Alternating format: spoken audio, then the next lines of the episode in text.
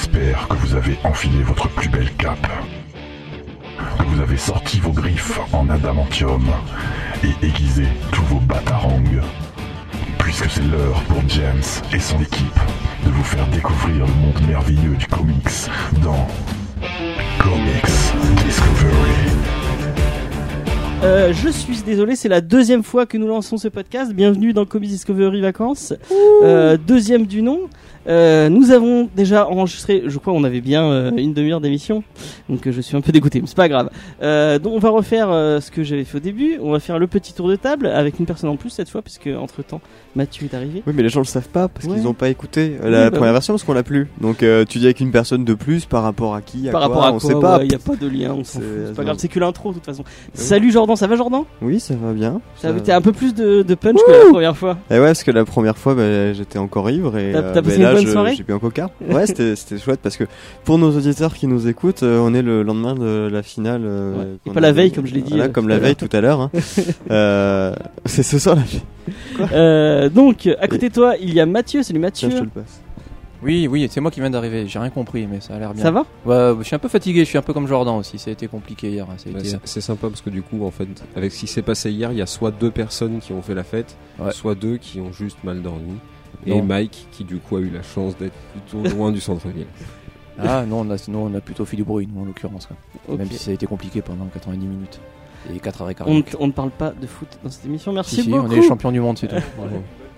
Ouais, le Tour de France, non C'est ça bon, euh, à côté de moi, il y a Tim. Salut Tim. Bonjour James, Ça bonjour va tout Tim le monde. Même si tu as mal dormi. Bonjour, Tim. Oui, oui, ça va. Euh, et à côté de toi, il y a Mike. Salut Mike. Pour sa Salut. deuxième, euh, sa deuxième émission. Et c'est ta première expérience de, de podcast euh, avorté. C'est ça, c'est ça. Voilà. On a recommencé euh, ce que je dis ou pas. ou- J'espère que tu as retenu ce que tu avais dit. Tu dois dire Oui, exactement on les fera mêmes sur mots. en feeling, en feeling. Euh, on va aller un peu plus vite. Donc j'avais, avant de commencer l'émission à proprement dit, j'avais un, un, peu- un petit laïus à vous faire. Ah. Euh, pour tous les gens qui nous écoutaient sur SoundCloud, euh, sachez qu'on va clôturer ce compte parce qu'on passe sur un nouvel hébergeur. On va passer sur Ocha. Donc bah, si vous nous écoutiez sur SoundCloud dans quelques semaines, euh, et bah, euh, cette- ce compte va être clôturé. Donc il y aura plus les, émissions ne seront plus disponibles. Et vous pourrez nous écouter sur le site internet. Euh, www.comicsdiscovery.fr tout simplement et sur euh, si vous voulez Ocha et on a fait la demande pour euh, être dispo sur Spotify donc peut-être bientôt sur Spotify et sachez qu'on est dispo déjà sur Deezer donc vous pouvez nous écouter sur Deezer si vous voulez euh, deuxième truc que je voulais vous annoncer, c'était un remerciement, un grand remerciement à David qui nous a laissé un avis 5 étoiles. J'ai oublié ce qu'il avait marqué, mais en tout cas c'était très sympa. Merci David. Wouh Merci, Wouh, David. Merci beaucoup, sachant que la première fois, parce que voilà, je, je vais un peu parler des coulisses. La première fois, on ne savait déjà pas ce que tu avais Ouais. marqué euh, dedans, mais on a, entre- on a déjà oublié. Mais, mais on dans une cave un peu humide et Ouais, bizarre, et qu'il n'y a euh, coup, aucun, euh, il y a aucun réseau, euh, parce que nous ne l'avons pas dit, on l'avait pas dit la première fois, on, a- on aurait dû le dire. Nous sommes à- dans la cave de la Game Taverne, Voilà, à la Game Du Taverne. coup, je précise, c'est pas une cave humide et dégueulasse non plus. hein, C'est une très bonne cave dans laquelle il fait bon boire un coup. Exactement, euh. Donc si vous voulez jouer à Montpellier, si vous voulez lui jouer à des jeux de société et même ou juste boire un coup, vous pouvez venir Rucandole à Montpellier. Et on va commencer directement avec ces petites news. on va refaire team générique. ah oui, le générique des news, vas-y. Mrs Sunshine, bring me you. Voilà, c'est bon. Tin, tin, tin, tin. Euh, Et voilà. Et là, c'est plus la même, donc je suis quand même plutôt cool. Les gens n'ont pas compris, parce comme encore une fois, ils n'ont pas écouté l'émission d'avant. Et oui, c'est l'émission Private Joke. euh, Effectivement, bah, c'est pas grave. Les gens ils aiment bien les private jokes. Euh, donc la première news, c'était, euh, ça fait des mois et des mois qu'on vous parle. Ce putain de film Joker, euh, ce sera Jared Leto, ce sera Joaquin Phoenix, ce sera Jared Jared Leto, ce sera Joaquin Phoenix. Et ben non, ce sera les deux, puisque euh, c'est officiel. Joaquin Phoenix va être le Joker du film de Todd Phillips, produit par Martin Scorsese. Moi, je trouve que c'est plutôt une bonne, euh, une bonne nouvelle, puisque Joaquin Phoenix est quelqu'un qui choisit ses films et qui fait plus de des petits films indés. Euh, donc, euh, quel est votre votre avis à vous autour de la table, Mike Qu'est-ce que quel est ton avis? Bah, je pense que ça va être euh, vraiment intéressant parce que c'est un acteur déjà confirmé qui a vraiment un charisme qui voilà pourra apporter d'autant plus euh, une profondeur au personnage. Surtout pour des, un origin sto- story, hein, vu que ça a été clairement annoncé que ça sera ça, euh, l'histoire du Joker. Et en plus, ça nous apportera encore euh, une, une autre interprétation du personnage, euh, autre que Ledger et, et Leto maintenant. Et en plus, c'est un mec qui s'investit beaucoup dans ses rôles. Nicholson. Le genre de mec qui fait pendant un an, juste pour un documentaire, il fait croire qu'il qu'il arrête d'être acteur pour devenir une star du rap.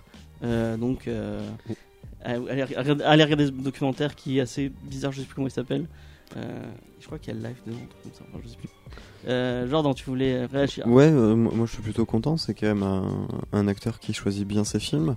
Euh, dans une interview en plus, là, une anecdote que vous allez apprendre pour la première fois en plus.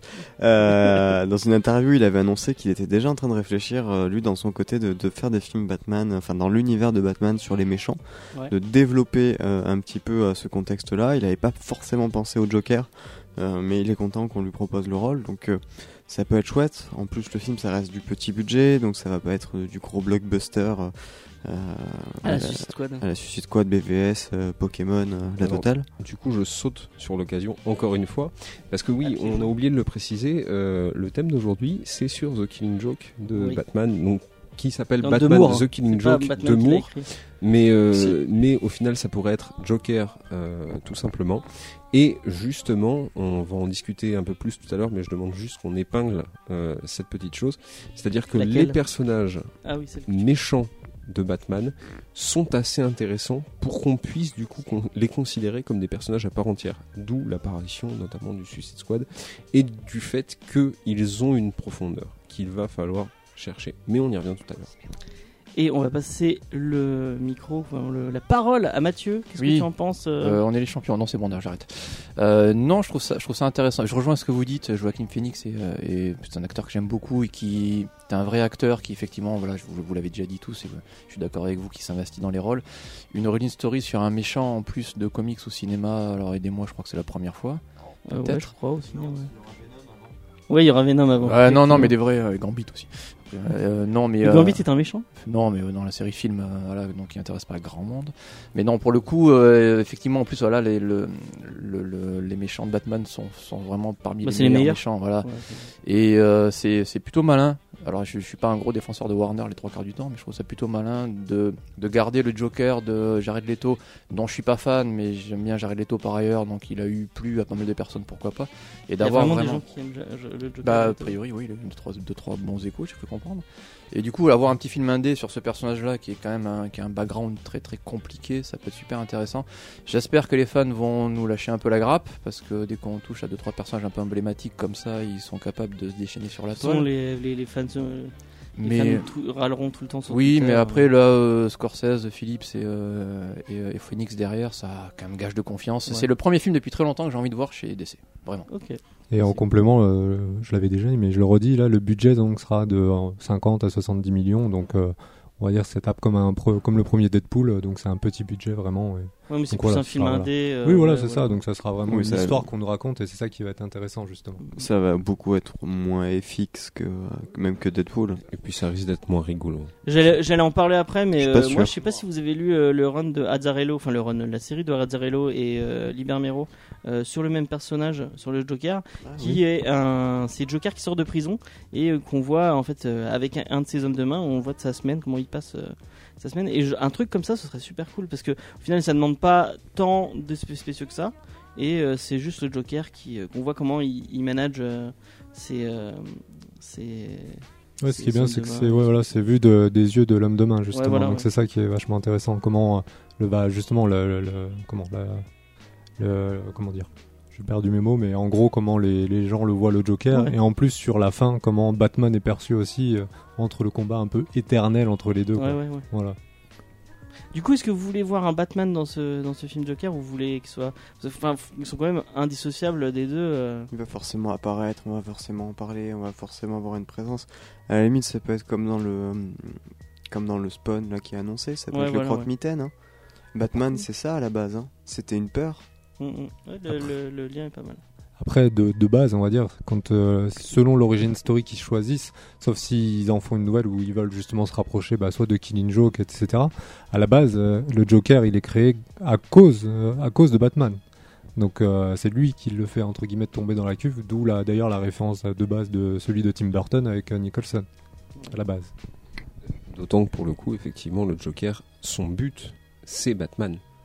Donc il y aurait aucun sens à faire un film Le Joker Sans où il n'y Batman. aurait pas Batman. Ok, on a fait un peu le tour, je crois, que de, de, de la news. J'aimais bien la première version, la deuxième est plus courte quand même. Ouais, Oui, mais elle est bien aussi. vous l'aurez peut-être. Si on la retrouve euh, des dans les, aussi. dans les méandres de mon, euh, de mon, de ma carte SD, peut-être que vous- les, les gens euh, la trouveront en bonus. En bonus. Je- un vrai. bonus de, de 20 minutes, euh, pourquoi pas. Euh, donc on va passer à une autre news. Je, enfin, du coup, vous la connaissez Non, il y a que Mathieu. On va lui passer le, on va lui passer le micro. Si je te dis euh, Duncan Jones, tu, tu me dis quoi? Warcraft? Euh, Ouais, bah y a pas, il a pas fait que ça, le pauvre. Non, non, euh, c'est le dernier, ouais. Alors, du coup, juste on en a reparlé encore. Le film Warcraft n'est quand même pas si mal que ça. Faut le prendre pour ce qu'il est. Non, j'ai passé un bon moment aussi. Voilà, c'est un bon film de fantasy. Oui, j'ai trouvé C'est ça globalement bien écrit. Rappelez-moi ce qu'il a fait avant, je l'ai vu en plus. Il a fait Moon, Moon, et il a fait. Source Code aussi. Je sais pas si t'as vu Source Non, Code avec Moon. Gyllenhaal. Ouais, mais j'ai bons Euh, échos. qui sont ouais. deux bons films. euh, Oui, c'est vrai. Moon, j'avais beaucoup aimé, à- à Warcraft, euh, selon moi. visiblement. Mais euh, ce n'est pas grave. Euh, du coup, en, tout cas, il, est en train de, préparer un nouveau film et il s'est mis en scène sur Twitter dans une petite vidéo où on le voit en train de dire qu'il veut faire une adaptation de comics.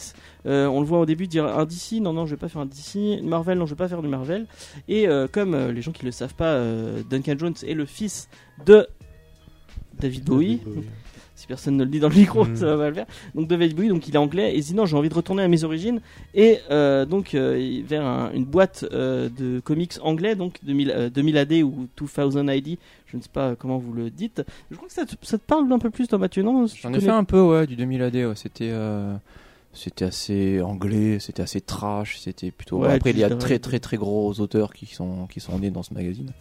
Pour le coup, donc. Donc euh, Jordan est en train de sous- sous-entendre que tu es vieux. Tu es Oui. notre, euh, vieux. euh, Oui, parce que dans la première version euh, du podcast, on est en train de dire, mais on, on est trop jeune, on n'a pas connu, etc. Donc je suis content que tu sois là. Est-ce que tu peux enfin nous dire. euh, Vous êtes trop jeune, vous n'avez pas de culture surtout, parce que ça se trouve assez facilement. Ouais, des- raconte-nous. Alors des- à l'époque, ça se lisait du papier. Tu rappelez-vous le papier, c'est le machin qu'on tournait, ça faisait mal aux doigts. Bon, vas-y, vas-y.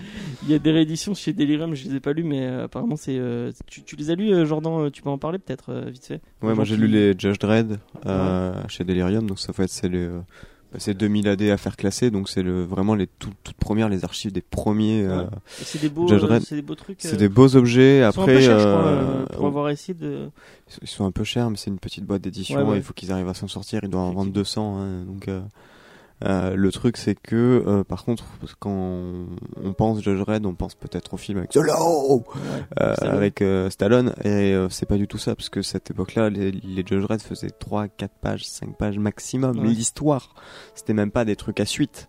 L'histoire. C'était, euh, on avait une page qui nous disait, euh, je suis euh, flic, juge, bourreau, et euh, on commençait le truc, et il dégommait tout le monde. On, on avait un méchant sur une case qui disait, ah, ah, ah, je vais détruire le monde, et Est-ce que dans l'idée c'est un peu genre, enfin moi j'en ai jamais lu, mais genre Tank Girl que j'ai lu par contre, euh, est-ce que c'est un peu dans ce, ce côté indé Hmm. underground là ou c'est euh, plus bourrin quand Non, c'est quand même beaucoup plus bourrin, Ouais, et c'est pas le même C'est esprit. complètement délirant. quoi. C'est un délire, Tank Girl. Euh, Judge Dredd, c'était vraiment une espèce de critique. C'était le mouvement punk. euh, Ouais. Bah Tank Girl aussi.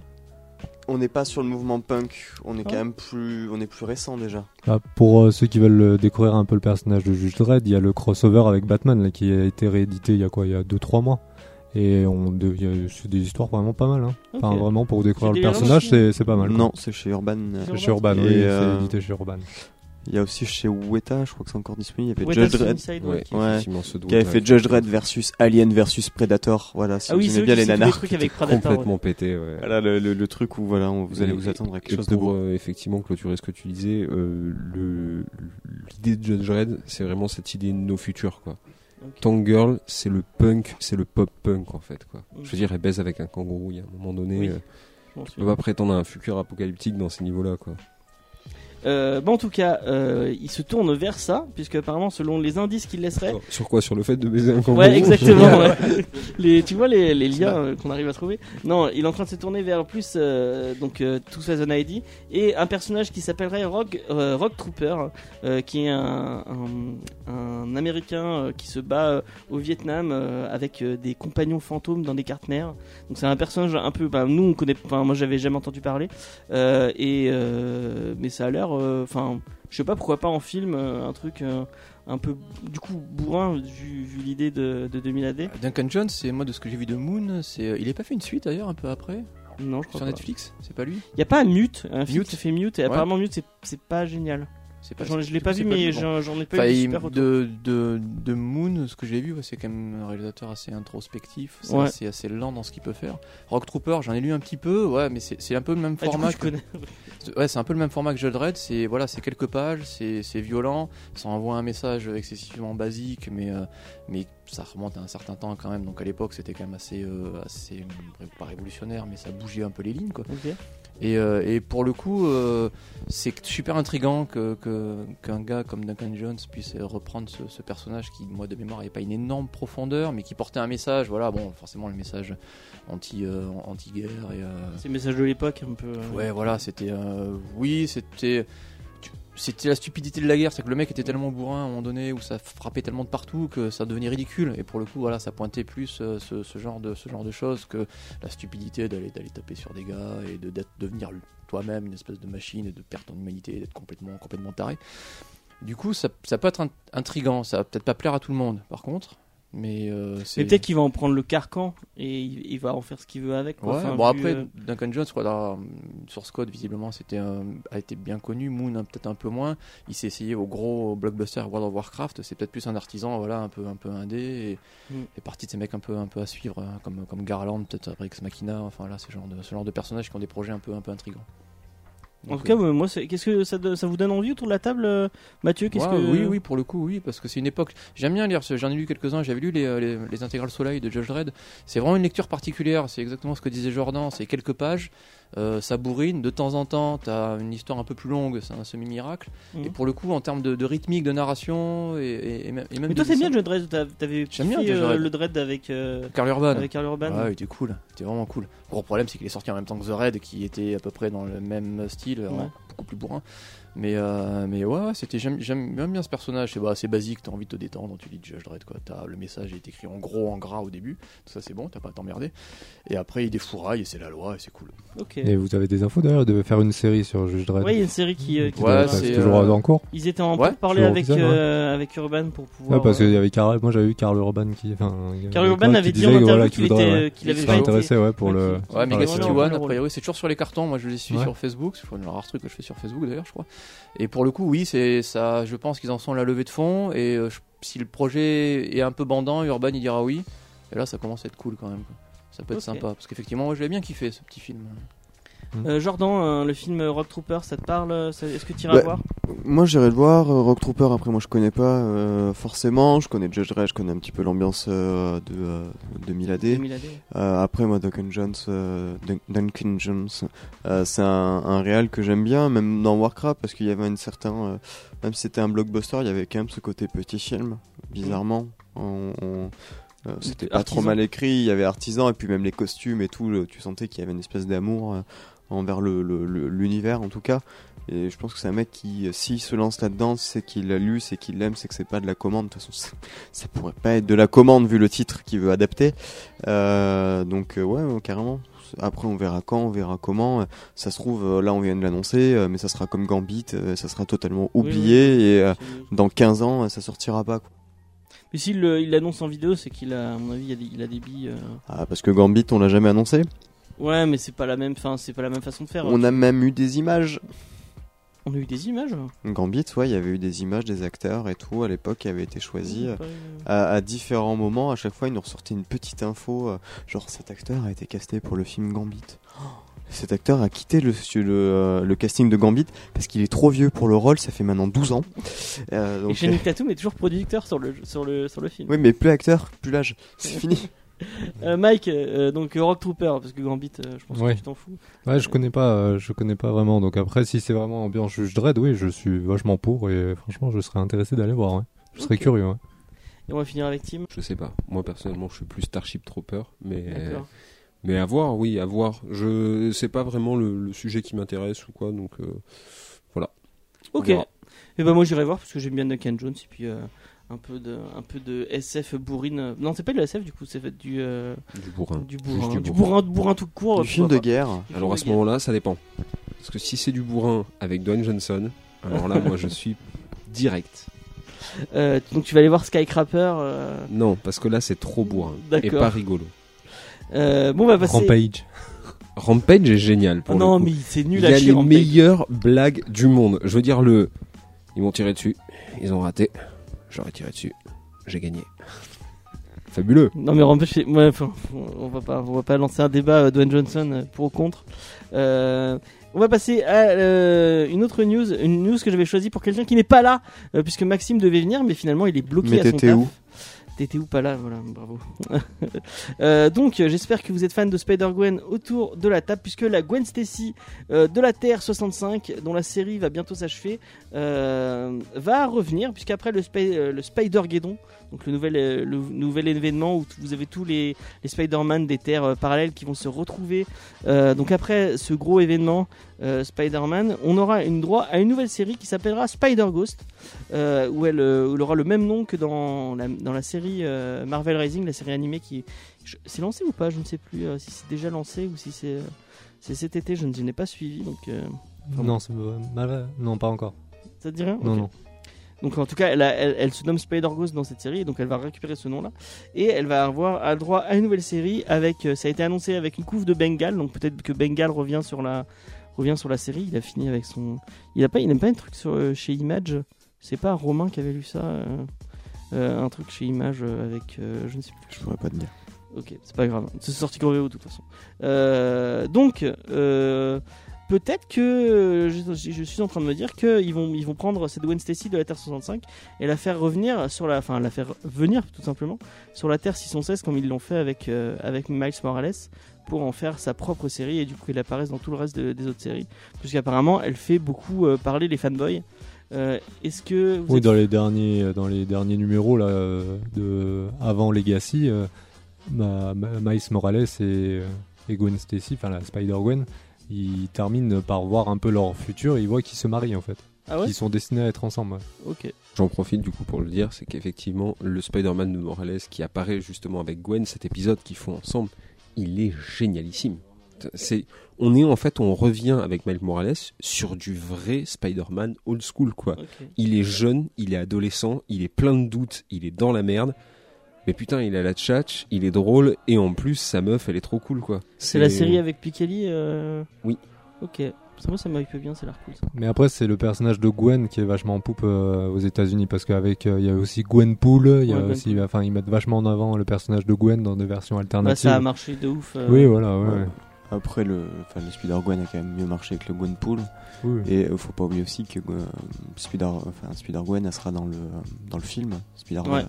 Dans le dans Spider-Man de, de, de fin d'année. là, Spider-Man le- Into the Spider-Verse. ouais. Donc euh, oui, c'est un, un personnage qui est en poupe. Le fait qu'elle change de nom, bah, ça me dérange pas. Euh, ils ont en ont profité pour commencer à nous donner euh, la, la couve aussi de euh, Superior Octopus. Euh, qui va être une espèce de, de, de série où on sait pas grand chose, mais pour l'instant le dessin c'est Spider-Man avec quatre bras supplémentaires en noir et en vert. Est-ce que ça va faire juste un nouveau méchant et avec une série sur un méchant ou une série sur un nouveau gentil euh, euh, Tu veux dire que la Doctor supérieure? Who va re- de redevenir. Je... Bah, en fait, pour expliquer à peut ceux qui ont, en fait, c'est donc il fait un peu toujours la même trame, on va dire que Superior Spider-Man, sauf que là, il a pris le corps d'un clone de Peter Parker. Ok. Ça peut lui manquer. Alors après, moi, du coup, j'ai réfléchi là en me disant ça pourrait être rigolo. Mais soyons un tant soit peu, euh, on va dire, euh, logique. Il y a quand même de fortes chances que si un truc Spider-Gwen sort, on voit pas mal de dérivés dans le monde du porno. Je ne donne pas le titre. Mais je pense que c'est un peu comme euh, voilà Pacu Pacu euh, à la base le nom de Pac-Man à mon avis on va finir très vite sur des trucs comme ça quoi Euh, Mathieu, qui n'a pas parlé du tout, est-ce que ça te parle un peu Tu t'as pas lu Spider-Verse Je lis pas euh, de Spider-Man, du coup j'ai absolument rien compris à ce que vous avez dit depuis 10 minutes. Par contre, j'aimerais bien être réunion aussi qui choisissent les noms des crossovers. Là, Spider Island, Spider Geddon et, euh, et d'autres aussi. Ça a l'air toujours sympa les noms des crossovers. Ça fait toujours envie Spider Geddon. Putain, ça fiche les jetons quoi. C'est toujours euh, truc avec Infinity aussi, où il rajoute Infinity. Ouais, voilà. Par contre, ouais, le, le- du coup, ça, ça m'intrigue beaucoup la, la série dont tu as parlé Jordan et Tim sur le le Superior Octopus. Octopus. Ouais. Et donc ça serait Ça pas le commence dans Secret Empire si ça t'intéresse. ah, c'est c'est pas le clone qu'on voit dans les années 90, le doppelganger qui a Non, non, non, c'est non. pas le même. Non, non, du tout. Tant En pis, fait, ça m'intéresse quand même. Là, c'est par rapport au. Alors, ça, je sais plus comment ça s'appelle. Il c'est, y a combien euh, de clones de Peter Parker qui C'est traînent un- Scarlet un- Rider c'est une histoire là de, de clonage en fait avec. euh, Alors, je me rappelle plus. C'est c'est le dernier run. Oui, C'est le dernier run, le, euh, truc des clones. Oui, c'est ça, la guerre des clones, voilà, je crois que c'est ça. Non, ça c'est un film. Non, ouais. Oui, non, mais. Mais, je euh, oui, mais c'est pas loin. un truc comme ça, ouais. c'est un truc dans le genre où en fait euh, justement bah là c'est enfin bref je vais pas faire Mais c'est euh, pas mal ça, tu l'as lu euh, Ouais, ouais, c'est vraiment intéressant parce qu'en fait, on se rend compte que c'est un personnage qui arrive à rendre vie en fait à plein de personnages qui sont morts dans l'univers de Spider-Man, d'où Gwen euh, d'ailleurs Gwen Stacy, etc. Et Octopus. Et euh, voilà, et Octopus, etc. Et en fait, sauf que euh, on se rend compte que les clones en fait, ils ont une durée de vie, alors qu'à la base justement, sont le but là du nouveau méchant qu'on a. Ouais, non mais c'est ça. Le nouveau méchant, en fait, on apprend en fait que lui, il a réussi à enlever cette durée de vie entre guillemets de clone. Donc en Mm. gros, c'est on dirait vraiment des personnes, euh, enfin, comme s'ils étaient réellement, il avait Il y redonné a vie. pas un truc où il va cloner euh, merde, l'oncle Ben ou une Si si, ouais, c'est ça. Ok. C'est ça. Donc il va faire revenir, euh, faire revenir tous ceux qui sont morts. Donc euh, vraiment, euh, donc euh, c'est pour ça, c'est vraiment euh, les- le père de euh, Jonas euh, Johnson là, voilà, Ouais. qui était euh, justement le mari euh, de Ah, il est mort Tante lui, May. De Tante May, ouais. Ouais, de Tante May, voilà. Donc il fait revenir vraiment tous ceux qui ont marqué en fait euh, le combat de Spider-Man, enfin voilà, des, des morts et compagnie. Et bref, et au final, donc oui, euh, Octopus, donc vu qu'il est quand même intelligent, etc., il, vu qu'il sait que son corps va partir en lambeaux, Ouais. il se, il arrive à transférer pareil son esprit en fait dans un clone de. Du coup, c'est même pas Octopus, c'est un autre clone d'Octopus. Ouais, c'est en fait, ouais, sauf qu'il y a vraiment en fait euh, les derniers euh, souvenirs d'Octopus qui C'est ont été compliqué téléchargés. suivre du Marvel. Hein. Ouais, ouais, c'est vrai que c'est voilà, c'est vraiment ça tourne. Ok, bah on a fait un peu le tour. Euh, Quelqu'un qui a un dernier mot sur, euh, sur Spider-Gwen Non, je pense que tout, tout a été dit. Non, moi j'attends le prochain, le, le prochain grand run, genre Master Spider ou un truc comme ça. Spider-Man se lance dans la cuisine, un nouveau, un nouveau restaurant. Enfin, j'ai envie qu'on fasse d'autres crossovers, d'autres trucs parce que euh, Spider Guédon quand même ça. Pourquoi pas, pourquoi pas. Euh, ouais, le titre il pète, mais quand même. Tu sens le nanar. Oui, oui. c'est ça. Il y a Chuck, Chuck Norris jouera Peter Parker. Mais tu vas garder le micro, Jordan, parce que je pense que c'est toi qui as le plus euh, avec ton. ton euh, Oui? Juste une dernière, euh, il y a Nicolas Cage qui avait qui va Nicolas Cage. Ouais, qui Nicolas joue, qui euh, joue voilà un des joue un des Spider-Man dans, dans, Dans le Sp- Spider-Verse, il joue euh, le Spider-Man noir. ouais. Et en plus, il fait Et- Superman dans euh, le film Tintin. Ouais, et il a aussi dit qu'il aimerait bien, euh, euh, s'il y avait une adaptation de film genre spin-off machin, il aimerait faire l'adaptation du Spider-Man des années 70 là, en Ah, costume Spider-Man noir. noir, euh, ouais. Voilà, c'est ça. Oui, c'est c'est c'est euh, c'est celui-là là qui va faire, comme on voit. C'est Oui. le Spider-Man de euh, Spi- de Marvel noir. Mais c'est pas celui des années 70, hein, c'est voir. encore de- Nicolas C'est Cage. les- les années bons, 40, C'est dans les années 40, mais- c'est pendant la c'est pendant la prohibition. C'est pas toi qui nous en avait parlé dans une émission Si, euh, tout à ouais, fait. voilà. Je me disais qu'il y avait un lien. Euh, du coup, je disais, tu, euh, Jordan va garder le micro parce que je pense que c'est lui qui, qui a le plus d'infos sur, euh, sur la news d'après. Super. Euh, c'est, euh, je voulais reparler, euh, enfin parler tout, tout court de Panini qui, euh, bah, qui a fait un petit changement au niveau de, de, de ses kiosques, qui est passé à un nouveau format et qui en plus ne sera plus disponible dans tout ce qui est presse, dans tout ce qui est euh, bah, les relais par exemple dans les gares, enfin tout ce qui fait kiosque. Il sera plus que en librairie. Euh, donc c'est à cause de leur distributeur Prestali. Si tu veux peut-être nous en, dire un petit mot. Oui, alors Prestalis, au fait, pour, pour ceux qui n'ont pas encore entendu parler, c'est les gens qui distribuent à peu près euh, 70-80% de la presse aujourd'hui en France. Euh, ils sont dans la merde parce qu'ils ont besoin de beaucoup, beaucoup, beaucoup d'argent. Euh, donc, euh, au lieu de euh, d'essayer de trouver dans des banques, etc., ils se sont dit, on va augmenter, euh, je sais plus, c'est 70 ou 80% les tarifs de distribution des journaux et euh, ils se démerdent. Euh, donc ça a déjà touché euh, un, un journal que j'aime bien, c'est le Canard PC qui a dû Mhm. changer de format, qui va qui est en train d'essayer de sauver les meubles comme ils peuvent, euh, qui passera maintenant voilà en, en mensuel. Et bah, apparemment ça affecte aussi Panini qui doit pas être assez. Bah, du coup, Ah, ils, c'est ont gros. changé- ils ont changé de format pour ça. Quoi. mais ils, ils changent de format pour avoir moins de numéros, d'avoir moins de titres parce que voilà c'est quand même un, un prix au titre, donc ce qui reste logique. Et qu'ils augmentent les prix. Je l'avais pas dit. Ils- voilà ils augmentent les prix et tout.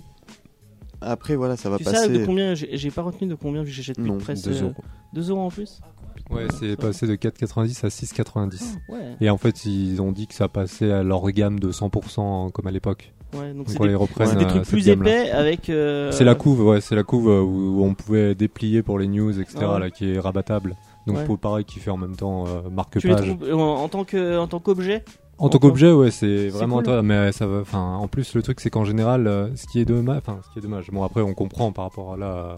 à Alors, ouais, de dire Jordan, problème. voilà. Mais après, à la base, ils, Panini déjà, ils ont l'habitude de toujours augmenter petit à petit, Eh euh, etc. pour prendre leur marge. Mais d'habitude, ça vient quand même euh, le côté qualitatif, ça vient souvent d'une demande en fait euh, du public Mm, qui mm, font une demande bien précise. Mais après, ce qui est dommage, c'est que dans 7 mois à peine, il va y avoir vraiment le reboot vraiment complet de l'univers Marvel. Parce que là, Legacy, ils appellent ça un reboot, mais non, c'est juste remettre en avant en fait euh, les personnages principaux comme Tony Stark. Thor, etc. Mais là, dans 7, 7 mois, 8 mois, il va vraiment y avoir un De reboot toute façon, il y en complet en tous fait. les deux ans de reboot. de- Non, c'est pas vraiment des reboots hein, à chaque fois. C'est pas vraiment des reboots. Là, ça sera un vrai reboot dans 7 mois. On met tout Ouais, c'est. Ouais, là, c'est vraiment là, ils reprennent tout de zéro, les origines, ils vont vraiment remettre à zéro. Donc, si vraiment quelqu'un veut vraiment commencer Marvel, sans vouloir se dire oula, par où quoi je commence, etc. Bah, faut attendre là dans 7 mois. Ça sera, je sais plus le titre. En VO là, du coup. Non, non, ça sera en français là. Dans Ah ouais. 7-8 mois, euh, 7-8 mois là, c'est et on a un décalage à peu près avec les États-Unis de ouais, de 9 mois euh, en Ouais. général. Donc euh, là, vu que nous on les publie, euh, enfin, il les Panini et publie euh, beaucoup plus de numéros qu'aux États-Unis. Donc c'est pour Ouais. ça, je pense que dans 7 7-8 mois, on y sera quoi. On y sera. Mais je trouve ça que, enfin, je, je- du coup, je, je- je- j'en profite pour le dire. Je trouve ça cool que tu rejoignes l'équipe parce que on va enfin pouvoir parler plus de Marvel parce qu'au final, on parlait, on parlait pratiquement que d'ici, que d'indé, et euh, d'avoir quelqu'un qui est un peu plus, euh, donc Jordan. Mais vas-y, exprime-toi, ne fais pas le nom de la tête comme ça. Non, mais déjà qu'on parlait déjà pour moi trop d'ici. Alors si on se met à parler de Marvel en plus, euh, Mais ça, ouais, ça mais va être compliqué c'est ce que les psychologiquement. gens. Est-ce que c'est pas les, est-ce que les gens t'achètent euh, tous les jours euh, T'as que des gens qui viennent te- t'acheter le lundi ou t'as du Euh, euh, bizarrement, ou plus d'un dé. Plus d'un dé, ouais. On, on- nous on fait, alors nous on fait de la presse. Je sais pas si toi, je, Bah chez toi oui, ils, en, ils en font aussi. Euh, nous, euh, les gens qui viennent acheter du DC ou du Marvel, c'est principalement de la presse. Et après ils prennent les titres quand ils sortent en, en version TPB. Ouais, Euh, mais sinon, euh, Oui. moi j'ai beaucoup de gens qui prennent de l'indé parce qu'ils sont pas lecteurs de super justement. Et à côté de ça, pour le coup, parce que je pense que ma, ma communauté à moi, elle est plus familiale que la tienne, euh, dans le sens où c'est vraiment oui, tous, oui. Les, tous les villages alentours. Euh, au final, les, les personnes qui, contrairement à Mike, ont eu cette fibre de, de, de, de fans de super-héros, de fans de, de Marvel, de DC, en fait, ils achetaient des presses quand c'était encore chez Cynic. Bah oui. Donc ça fait super longtemps et chacun en fait arrête parce qu'ils en ont ras-le-bol. Donc il y a oui, il y a, il y a une espèce de une grosse hype par rapport au film, mais en soi, euh, enfin les super, euh, c'est un peu mort quoi. Ok, je, je, je voyais pas les choses comme ça, mais. Après, à part de certains runs pour avoir quasiment tout suivi euh, de Marvel, on va dire que la. Enfin, c'est vrai que ça s'essouffle quoi. Ça commence euh, là, par exemple, il y a beaucoup de fans, bah, justement pour lancer Legacy. C'est parce que justement là, tous les super-héros, euh, enfin, on va dire principaux hein, de Marvel, donc euh, on va dire tous les Avengers principaux, hein, on va Ouais, dire Tony revenir, Stark, etc. Bah là, ils avaient passé la main. Donc par exemple, il y avait plus euh, Iron Man, c'était Oui, Iron Thor. Heart. Voilà, Thor, c'était voilà devenu. euh, The Mighty comment- Thor. Voilà, Mighty Thor, etc. Donc euh, Captain America, c'était euh, voilà, il y en C'était avait Sam plein. Wilson. Voilà, c'est ça. Captain America. Donc euh, bref. Donc euh, là et justement c'est une demande vraiment du public qui disait bah on veut revoir vraiment les héros les- principaux, ouais, voilà les héros dans la trame principale quoi. Même Oui. s'ils sont toujours présents hein, et je trouve que c'est intéressant. Mais c'est vrai que là malheureusement euh, Tant Bah, qu'en- en tant que lecteur, tu préférais quelle, enfin, tu préfères la période où, où on, on évoluait un peu et on passait au, à la bah, nouvelle en fait génération, c'est ou- aussi bah en fait c'est aussi une question de temps, de temps parce que tu te dis euh, ils sont pas enfin il faut avancer en même temps il faut bien qu'il y ait quand même euh, même s'il n'y a pas d'impact temporel on va dire sur les personnages enfin entre guillemets ça se voit pas trop mais au bout d'un moment on a envie que ça avance parce que si c'est toujours le même Iron Man toujours pareil oui. il évolue son armure etc Captain America on va dire ouais, c'est toujours pareil le gars il est invincible enfin bref. Là c'est vrai que par exemple euh, rien que pour prendre le cas de Hulk euh, Bruce Banner n'est plus Hulk là. Maintenant c'est euh, Adam Shaw euh, non je sais plus comment il s'appelle voilà qui a, Amadeus Shaw voilà qui a repris euh, le, le- la puissance de Hulk quoi. Donc enfin il y a plein de trucs comme ça. Donc c'est vrai que on va dire qu'on a vécu tellement de moments épiques euh, avec euh, nos personnages enfin les personnages principaux de Marvel que c'est vrai que les personnages mis en place là c'est on dire c'est un peu léger et en fait il n'y a pas le background euh, qu'ont les anciens Mm. avec l'impact T'as pas l'attachement que t'avais sur. voilà, c'est ça. Après, il y a des personnages bah, comme Miles Morales, comme euh, plein d'autres personnages qui sont su vachement bien s'intégrer, comme Miss Mm. Marvel aussi. Voilà, ils ont fait aussi euh, question de communauté, etc., pour répondre à une certaine communauté aussi. Un Voilà. diversité. ouais. Diversité, voilà, exactement. Donc c'est vrai que euh, pour ça, c'est positif. Mais après, c'est vrai que après, on, ça se voit Toi, qu'ils t'étais savent content d'avoir Legacy avec. Voilà, euh, enfin, non. pas bah Legacy non je m'en fiche enfin qu'en soit ils remettent les personnages au centre oui mais faut qu'il y ait des bonnes raisons je veux dire après euh, je veux- Legacy ça sera vraiment moi pour moi la fin et même pour moi je pense que j'arrêterai euh, Marvel tout court à Legacy parce que pour moi ça sera la fin j'ai pas envie de refaire un reboot un re enfin voilà un Alors que reboot total dire que j'étais content d'avoir. bah après non ça sera super hein, ça sera non mais ça sera intéressant je veux dire pour ceux qui ont pas parce Ouais. qu'ils vont revoir même les origin story ils vont revoir tout ça donc Ouais, après ouais. ça peut être intéressant mais ça va faut voir quand même comment c'est fait euh, enfin voilà faut vraiment euh, Hop, après, juste euh, rebondir là-dessus. Euh, moi, le, les le public qui demande à ce que les anciens reviennent, etc. Moi, c'est les mêmes gens qui m'ont énervé quand Spider-Man, quand il est revenu, il était directeur d'une entreprise Mm. et à toutes les problématiques. Moi, je pense que c'était la meilleure période pour moi de Spider-Man. Et il fait non, moi, ce que j'aime, c'est quand il est lycéen et qu'il a des problèmes d'ado, parce que et la réponse qu'ils ont eue, c'était Miles Morales et c'est super cool. Mais s'ils me refont encore un Peter Parker ado, moi, je relirai plus non plus. Oui, hein. parce que ils- ce qu'ils veulent, je- c'est le Peter Parker qui, qui a des problèmes et qui, euh, Non, qui ouais, a l'air c'est dans le sa problème. vie. J'ai envie de voir MJ qu'on se Non, mais c'est- bises. c'est c'est vrai que c'est ça le problème, c'est le- l'idée qu'on a du personnage. Et au final, c'est vrai que le reboot est, est bien et pas bien en même temps.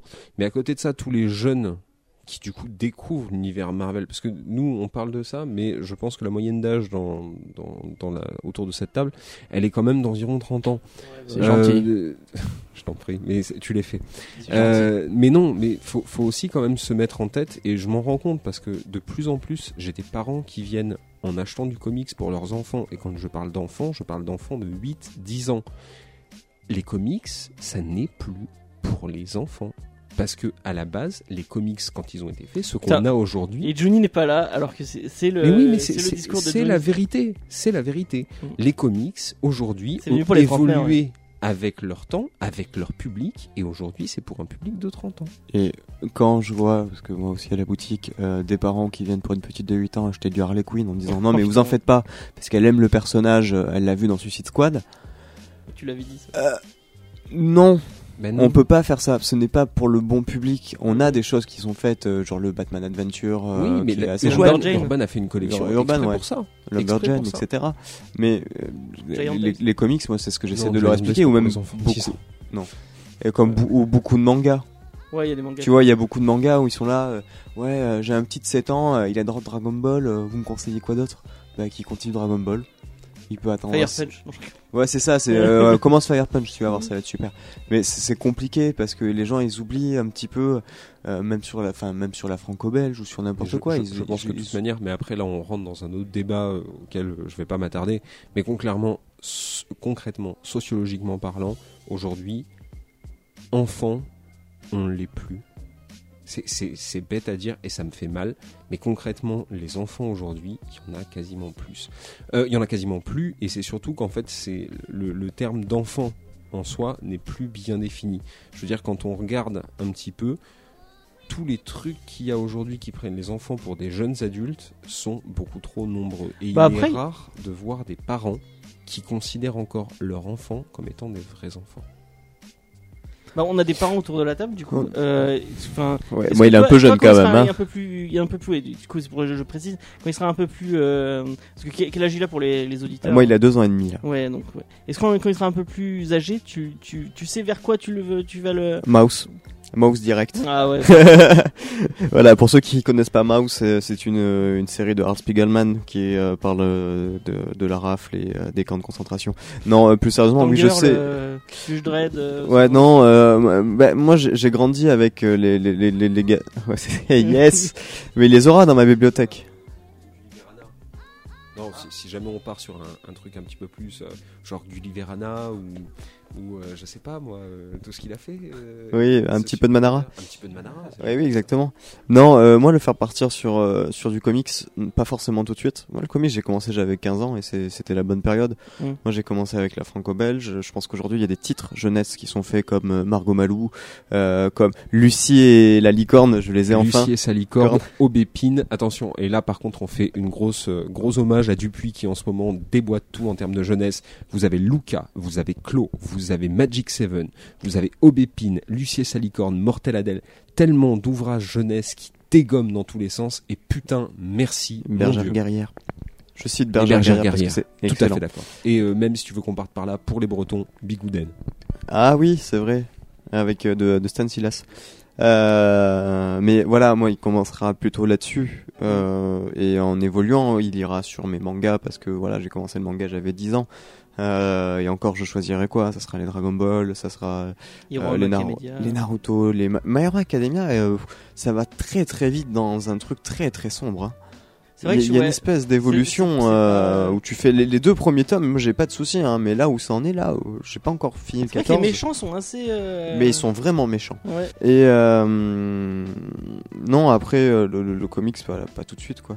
Carrément pas tout de suite. Plus public adolescent du coup. Ouais, pour moi, c'est pour ados, c'est pas. Il, il y a les films, il y a les dessins animés. Euh, moi, quand j'étais petit, je suis Spider-Man, ça me suffisait en dessin animé. hein.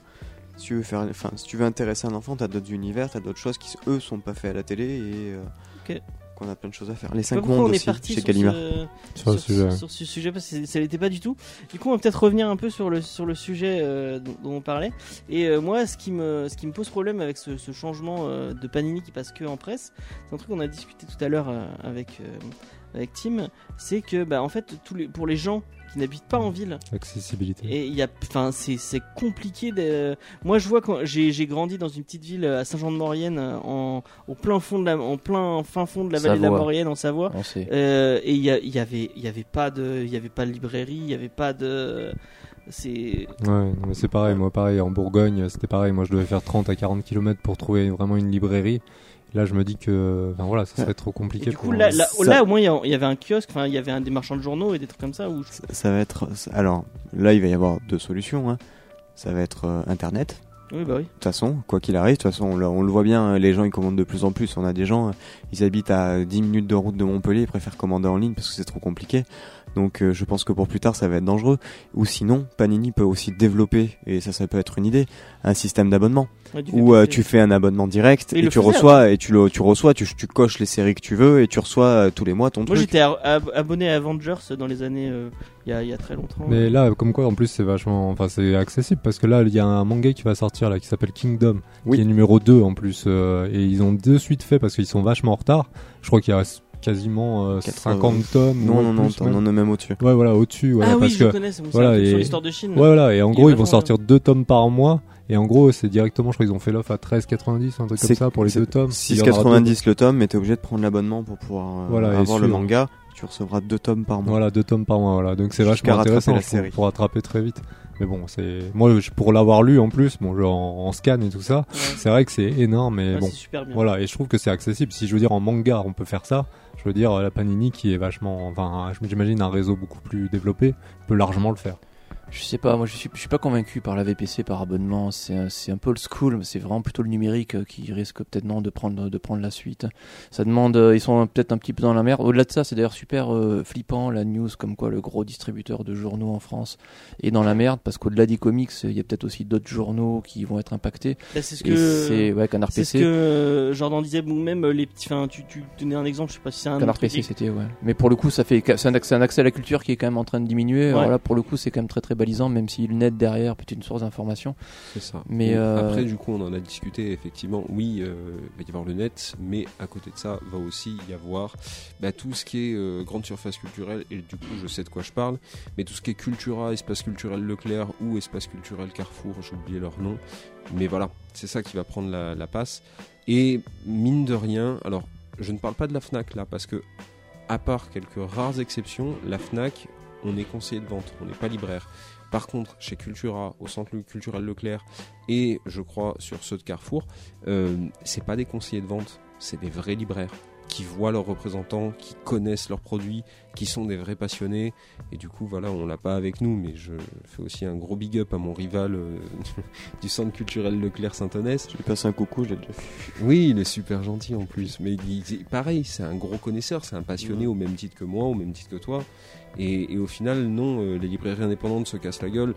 Oui, oui, mais on a aussi quand même un gros retour au petit village. Donc là encore, on est sur euh, une période floue. Bah, on tu sait disais, pas encore où tu est-ce qu'on disais que va. t'as mais- toi-même euh, une collègue, euh, peut-être que t'as pas envie d'en parler. oui, oui, si, bien sûr. euh, voilà, j'ai mon ami Manon qui a monté euh, il y a maintenant un mois euh, une librairie euh, familiale jeunesse et BD aussi euh, dans la ville de Ganges. Et, et ça monte très bien. Euh, vous avez euh, un autre ami à moi, euh, gros big up PJ, qui a ouvert sa, sa librairie Forum BD euh, à Manosque, qui est la, la première ville du département des Alpes, ouais.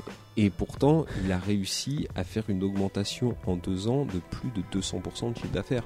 À Manosque. À On parle de, de la grande ville à côté Ouais, ouais. de Fort Calquier, Alors, tout ça, si tu où veux, on euh, va un a rien. loin. euh, C'est-à-dire qu'il a réussi à faire ça, mais en plus de ça, il est homo et il a réussi à faire la première Pride de Manosque, une ville qui est quand même essentiellement homophobe. Ça a duré 12 minutes, parce que c'est pas grand Manosque. Ben, hein. non, non, non, non, non, ça a duré plutôt longtemps et, et c'est assez cool parce qu'il Ah, a, cool. créé vraiment quelque chose. Ça, Donc c'est encore possible. Voilà, Mais- tout n'est pas mort. Il faut juste être un bon libraire. Euh, après, euh, je sais qu'il y a une personne aussi à Uzès qui a ouvert une librairie plus roman, euh, mais c'est une toute petite librairie qui doit faire 20 mètres carrés et euh, ça marche d'un carton parce qu'elle connaît bien ses trucs et qu'elle connaît bien ses produits. Euh, par contre, je suis en train, parce que je, je- je suis en train de penser à ça, le système d'abonnement pour les kiosques, par contre, c'est la mort des variantes cover. Parce que tu peux Ah oui, pas prévoir sur ton titre, euh, Ah ouais, tiens tu- tel titre, celui-là, est-ce que ça te dérange pas de le payer plus cher? Parce que là, tu payes à que ça te l'année. hein. Est-ce que toi ça te dérange Alors que moi, je lis pas de on presse. fout, hein. Moi, je lis pas de Ah, presse, mais de on presse a, du tout, je ouais. lis pas de presse du tout parce que euh, je préfère avoir les, les TPB, je, je les conserve mieux. Oui, bah oui.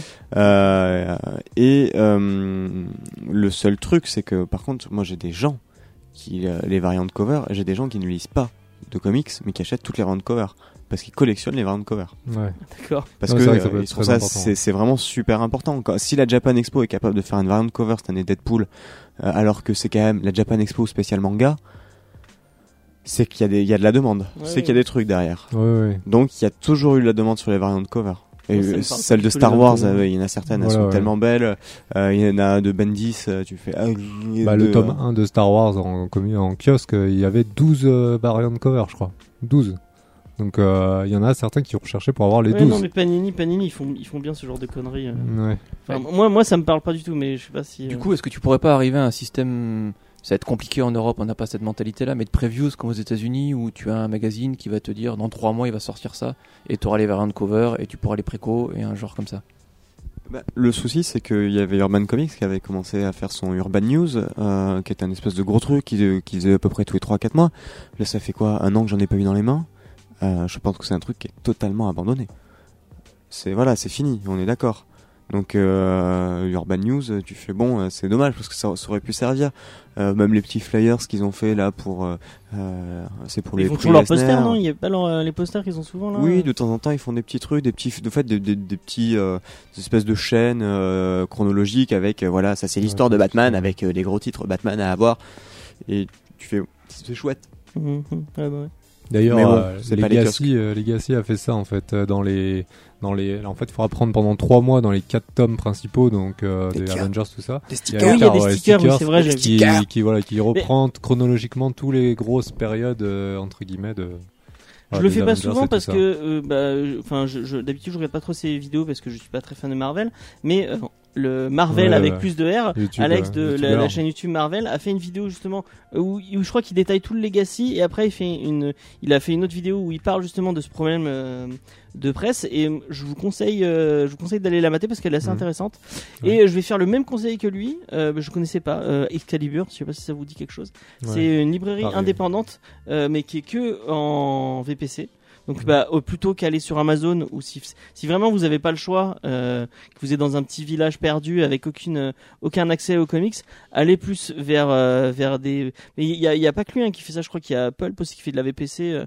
Retournez-vous vers les librairies euh, indépendantes, histoire de, de faire gagner, bah, pas des multimillionnaires ou des gens qui ne payent pas d'impôts en France, mais faites pas ce que je fais par exemple euh, Mais il- avec Amazon. il y a de l'indé, cherchez un petit peu, il y a, il y a des solutions, il y a, C'est Excalibur Euh, Comics. Juste un truc parce que des fois on se dit oui, j'ai une librairie à côté de chez moi, mais elle fait pas du tout de bande dessinée. Ils travaillent avec les mêmes distributeurs. Il suffit de demander. il ouais. suffit de demander, il suffit de commander. Des fois c'est tout bête, mais vous posez la question. Et c'est peut-être qu'on l'a pas en stock, mais ça se trouve c'est dispo et vous l'avez en deux jours dans les mains. Oubliez pas que, alors ça pour le coup c'est assez intéressant, un libraire est tenu par la loi de commander si il a la possibilité de commander. Ah c'est la loi. S'il ne peut commander, il doit le commander pour vous. Voilà, je refais une référence à Judge Dredd. Non mais après voilà, les, les libraires sont gentils, les libraires sont vos amis. Si jamais euh, c'est des connards euh, qui vous parlent mal et qui vous regardent mal, qui ont un ton condescendant, ça veut juste dire que c'est des mauvais libraires et à ce moment-là, bah, n'allez plus dans cette librairie. On, on ne dira rien, on ne dira rien. Non, mais en plus, ce qui est sympa, c'est qu'en plus, dans les types de librairies, comme tu disais, comme Excalibur, ils proposent aussi de, de l'occasion. Et ce qui permet des fois de trouver aussi des. des... Par exemple, moi, j'ai cherché les tomes euh, de la BD de La Tour Sombre, par exemple, qui sont plus du tout édités, plus du tout. euh, Enfin voilà, et qui sont très très durs à trouver. Et par exemple, bah, en mettant juste des alertes, bah, j'ai pu avoir euh, voilà, les c'est trois cool. premiers tomes facilement. c'est cool, ça. Pareil, les Tortues Ninja, euh, les tomes, euh, voilà, les premiers tomes là de Chez Soleil série, là, voilà, chez Soleil, pareil, ils sont super durs à trouver. Enfin, sinon tu les trouves à revente à 60, Ouais, sur 70, eBay, 80 ouais. euros, voilà. Le tome. Donc euh, voilà, c'est ça, le tome. Donc, euh, Le tome 2, moi je l'ai vendu pour 70 euros. Euh, du coup, bah ouais, euh, on a fait un peu le tour de la. C'est dommage pour euh, bah, pour euh, pour les gens, euh, mais est-ce que moi j'aimerais bien qu'on conclue sur euh, ce, ce nouveau format du coup parce que comme il passe en librairie, il y a une espèce de, enfin le nouveau format de du coup pour Legacy.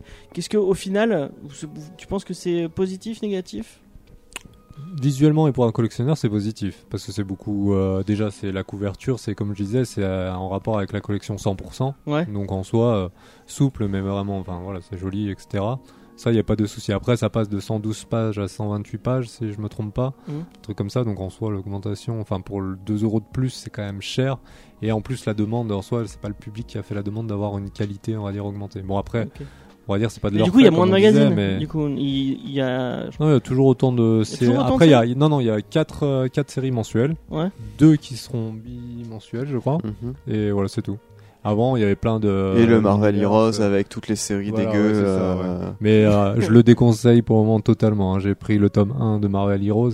Franchement, certes, euh, enfin le prix est c'est 10,90 si je m'étais pas trompé. Pour euh, certes, il y a pas, enfin pour le prix, il y a vraiment ce qu'il faut, mais en soi, le Ouais, c'est des- c'est pas intéressant et c'est vraiment du voilà c'est ça pour le moment et puis en plus on, on comprend pas pourquoi ils reprennent une couve d'un d'un- ils nous l'avaient utilisé pour le Absolute Civil War. Ils l'utilisent pour tout et n'importe quoi quand ils savent pas quoi mettre quoi avec tous les personnages de Marvel. Mais ils aiment enfin, bien. c'est vraiment euh, Et euh, toi, qu'est-ce que t'en penses du coup de ce nouveau format Est-ce que as eu le, tu les as eu entre les mains? Est-ce que euh, Moi, je les ai eu entre les mains, mais après, ce que je te disais, je suis pas forcément lecteur de base de la de, de version oui, presse, mais en tant donc que, en j'ai, tant que libraire. C'est pour- ça me, il y en a 6 qui vont sortir par mois, c'est pas, c'est toujours autant. Euh, ils ont monté les prix, c'est pas forcément, enfin, de toute façon, Panini, ils ont monté tous leurs prix hein, depuis le 1er juillet. Euh, c'est aussi sur euh, la version de luxe, etc. Donc, euh, Après, Jordan, je, je sais pas ce que t'en penses, mais enfin, moi je les ai reçus, j'ai regardé, je mais c'est quoi ça quoi? Enfin, C'est vintage possible. Et, et, et c'est con parce que du coup, ils veulent attirer un nouveau public. Enfin, c'est pas avec une vieille gueule de magnéto que tu vas attirer qui que ce soit, quoi. la qualité est meilleure mais les couvertures sont très enfin, sont pour pas du l'instant, tout- on va voir ouais. après. Après, non, après, on voit le, celle des, du mois prochain, là, parce qu'il y a toujours le preview avec la petite Ouais. euh, couve. euh. Donc après, c'est plus joli, oui. C'est- Enfin, après, ils reprennent un truc traditionnel, quoi. Ils ont pas. mais C'est vrai que pour un premier tome, d'habitude, ils font des couves de Alex Ross, euh, des trucs comme ça, enfin, vachement plus visuel, quoi, on Est-ce va qu'il y a dire. un travail sur le sur l'éditorial euh, cette euh, euh, Non. Non, non. Non, non, Non. c'est- toujours de la prévente. Euh, Ouais, ça toujours- bouge pas. Hein. Non, mais après, ils ont pas fait d'effort autre que de présentation. Hein. Ça reste toujours pas. Il y a aucune différence à part la, la couverture, quoi. Oh, Non mais après là on va dire que par rapport à ça ils- on va dire qu'ils se sont améliorés parce que à l'époque euh, ça Non, doit être il y a 5 ans Ils se sont pas améliorés à cause de la concurrence? Oui oui bah forcément Urban. avec Urban euh, non non mais Urban a tout changé enfin je veux dire euh, quand ils sont arrivés euh, ils ont montré euh, voilà ce qu'il fallait faire quoi entre eux, ils ont donné l'exemple mais euh, je veux dire après moi je me souviens l'époque c'est quand ils étaient en train d'éditer euh, World War Hulks donc avec un S hein, pas le Hulk euh, normal euh, pareil on cherchait dans Marvel Heroes on partait dans Marvel Saga on cherchait dans je sais pas trop quoi au final en plus de, mois en mois on changeait de magazine pour suivre la série, au final, tu te retrouvais avec de moitié X-Men, même si tu voulais prendre qu'un seul numéro pour suivre ta série. Bah, au final, tu te retrouvais à prendre un peu tout, et avec des trucs que tu suis même pas au final à côté. Tu payais 4, enfin, 4,50, je crois à l'époque c'était, ou 4,60, et pour au final suivre un chapitre. Parce que tout le reste, en fait, à chaque fois, vu qu'il changeait à chaque fois, bah, tu suivais d'un coup du X-Men, d'un coup du, du Ghost Rider, d'un coup à côté, quoi. Et c'était pas cohérent Et, du et tout. déjà Marvel de base aux États-Unis, ils ont une mode de- du reboot, du relaunch euh, dans l'histoire assez récente qui est un peu lourde à suivre. Et derrière, effectivement, t'es Panini qui rebootait leur, euh, leur, leur numéro 1 et à un moment donné, même quand tu Mm. suivais, t'étais largué. Je Oui. faisais du X-Men à ce moment-là, je sais plus du tout c'est que j'en étais. Les numéros 1 Panini repartaient, mais avec la suite de l'ancien série qui de toute façon ça Mais à chaque event- J'ai l'impression qu'à chaque event, Panini euh, relançait leur numéro. euh, Du coup, là, c'est devenu très très très compliqué. quoi. Bon, après, est-ce que est-ce que c'est c'est pas une évolution logique du kiosque? Moi, j'ai commencé avec le kiosque parce qu'à ce moment-là, il y avait rien. Et effectivement, T'es jeune, tu commences par ça, quoi. Et, et puis effectivement c'était sémique et tu comprenais rien mais tu étais content, tu lisais des super-héros. Euh, Est-ce qu'on a la culture du kiosque en France vraiment Quand t'as voilà, 15 euros, parce que 10 pour euros de- euh, de- de- de- d'argent de, poche quand t'es gamin, hein, tu vas C'était pas. en, c'était en francs moi. quoi. C'était- Oui, mais c'était autre chose. Scénic, c'était des vrais passionnés qui se sont mis à faire leur truc, quoi. Donc c'était c'était nawak, c'était du bordel, mais c'est- ça allait avec l'époque. C'était une culture américaine qui arrivait en France et qui était recherché par des gens qui étaient fous de ça. Et- Juste parce que t'es en train de me dire, un, un- quelqu'un qui a 10, 15 balles à claquer, maintenant c'est deux mags. Hein. À 6,90 le magazine, Ah c'est deux C'est magazines. Ouais, 12 c'est euros, ouais. effectivement. Alors euh, moi je préfère mettre 15 balles et suivre la série que je veux faire et tu sais que t'as un tome qui sort tous les 3 mois ou euh, les 4 mois et tu vas faire euh, voilà ce mois-là je vais prendre celui-là, le mois prochain je vais prendre celui-là plutôt que payer pour des séries que j'ai pas forcément les- envie de suivre. Les kiosques de Urban, ils sont à, ils sont à combien à côté? Euh, 5,90. Bon, C'est le même prix pratiquement. Ouais Pour, mais euh, euh, il y a peut-être plus de choses je crois chez Urban quand même. Il y a quand même beaucoup de séries. Et en il y a, plus, il y a que le 3 truc- kiosques. Oui, et en Oui, plus, bah oui. le truc, c'est qu'il y a des, des séries qui ne sont pas, pour le moment, qui n'ont pas été éditées, bah, même dans les anciens, qui n'ont pas été éditées en librairie. Donc euh, ça aussi, c'est un plus, Oui, bah entre guillemets, quand on fait de la, du kiosque, c'est qu'il y a des trucs, bon, euh, on va dire... Moi, ce c'est pour ça que je fais du, du kiosque. Hein, euh, Justice, League, Justice League, Batman, tout ça, bien sûr, ça va être adapté en librairie parce que c'est ce qui se vend le plus. Il y a plein de trucs euh, bah, comme Deathstroke, enfin bon là celui-là, là, le run de Rebirth, il va être, euh, va être en librairie, mais voilà, il y a eu plein de trucs comme ça. Là, les Bad Girls et les. euh, Voilà, c'est ça, tous les trucs un peu, euh, même les Green Lantern. Il y a eu plein euh, d'histoires de Green Lantern, Lantern qui n'ont pas été adaptées, à part le, le run de Grant Morrison qui a été euh, voilà édi- édité. Mais en soi, il y a plein de trucs comme ça qui n'ont pas été du faits. coup, pareil chez Panini où t'as plein de trucs que tu t'auras jamais. Oui, oui. Non, mais en après, plus, des euh, trucs que tu veux pas. oui, non, mais c'est ça. Mais après, c'est rare. Ce qui est ça, c'est ça qui est pénible, c'est que euh, chez Panini, c'est que les histoires intéressantes, qui on va dire qu'on a en plus euh, et qui seront jamais éditées en librairie, c'est rarement intéressant. Enfin, c'est très rarement intéressant. Et, et pour le coup, histoire de finir de tabasser sur le kiosque, est-ce que aussi dans l'évolution du médium, même aux États-Unis, t'aurais pas vraiment une évolution de la narration qui fait que maintenant t'as des histoires de 6 numéros et que c'est vachement plus agréable à lire dans. Mais je dans- crois que même aux US volume. maintenant ils sont tous en train de par- parler au. au- Si- J'ai cru comprendre que le single se cassait la gueule et que Ouais. t'avais euh, 500 000 mecs qui achetaient ça tous les ans et c'est les mêmes depuis 50 ans. Et pour le coup, moi je, je me suis fait New Mutant il y a pas très longtemps de Claremont et Sienkiewicz qui, a- qui a été réédité. Il y a vraiment, il y a des histoires qui se, été impressionné, j'avais oublié en fait parce que j'ai lu quand même des- quelques vieux comics, notamment du X-Men. J'avais oublié comment des fois, quand t'es bon, en 25 pages, tu peux raconter une histoire. Alors que là, des fois, tu lis des story arcs de 6 numéros, il se passe quasiment rien. Et si jamais tu fais ça un par mois, tu te fais juste chier en fait. Alors effectivement, si dans ton kiosque t'as 6 numéros, t'en as 3 qui sont moyens, deux où tu t'emmerdes et un qui est bien, ça commence à faire beaucoup. Et alors que peut-être que moi je me fais les torts, par exemple, les Doctor Strange de Aaron en TPB, ça passe vachement mieux quand même pour le coup. C'est peut-être un peu plus. Là aussi, est-ce que c'est pas voilà une évolution du truc qui fait que même aux États-Unis, de- Enfin là, quand j'étais gamin, enfin, j'étais gamin, quand j'ai commencé les comics, les TPB, il y en avait, voilà, TPB, donc c'est ces formats reliés dans lesquels tu vas trouver 5 à 6 numéros US. Tout n'était pas fait. Là, tout est quasiment fait. Et notamment des éditeurs indés comme Image euh, ou même Dark Horse font plus de thunes sur ces reliures que sur les comics. euh, Bah, quand tu Ouais. vois euh, comment il euh, Oblivion Song, moi j'avais donné voilà. comme, euh, comme exemple. Exactement. Eux, ils ont eu le premier chapitre pendant que nous on a eu le tome complet. Ouais. On a eu les 5 les cinq ou les 6 premiers issues. Euh, tu- les mecs ils ont gueulé quand même. hein. Où ils disaient quand même, c'est, bah, c'est- comment ça se fait que c'est les Français qui ont tout avant? Et, et là, quand le tome 2 euh, nous va sortir, eux ils auront le chapitre, euh, le chapitre supplémentaire. et ça, et ça les. Enfin, c'est- je pense qu'ils ont envie d'arriver à une autre consommation. que Nous sur de la BD, t'imagines si aujourd'hui on te vendait Astérix en trois parties, euh, en trois parties dans des journaux? Tu l'achèterais? Ah, bah. Alors surtout vu l'Astérix, oui ça je sais. Mais... Sim- Simple petite chose, parce qu'il faut aussi rappeler ça. Au début, c'était comme ça. Au début, c'était comme ça. Et le manga, c'est comme ça. Spirou aussi. Et hein. le comics, en Amérique, c'est comme ça. On a juste plus d'avance qu'eux. Parce que la BD est plus âgée que le comics. Donc, effectivement, il y a quand même de fortes chances pour une qu'au final, on hein, passe une sur la vraie évolution. euh. Et pour le coup, dans un an ou deux, est-ce que ça serait pas à la fin du kiosque total et que tu es, tu es juste des reliés, au moins en France? Parce qu'après, oui, mais je crois qu'ils sont en train de se poser la question aux États-Unis. J'ai vu une paire d'articles d'observateurs comics qui commencent à annoncer la fin du single, qui est un format pourri de comics sur du papier de merde, gavé de pubs, euh, qui te coûte euh, plus de 3 Ah. dollars et quelques, alors que. C'est surtout qu'aux États-Unis, ils sont passés, euh, les ventes digitales, elles sont à 70 voire 80% comparé aux, aux ventes papier qui sont maintenant à 20%. Enfin, c'est c'est vraiment, euh, c'est vraiment alarmant quoi pour tout ce qui est. Tandis que nous, les Français, on est plus attachés euh, au papier Ouais, quoi. ouais, ouais. Tandis que les Américains, voilà, culturellement. Tandis que les Américains, pas du tout. Ah, C'est un Et quand t'as un plus consommation, bel euh, objet, C'est ça, c'est un objet de consommation totale. hein. Et puis on n'a pas eu le BD Code euh, Authority, quoi.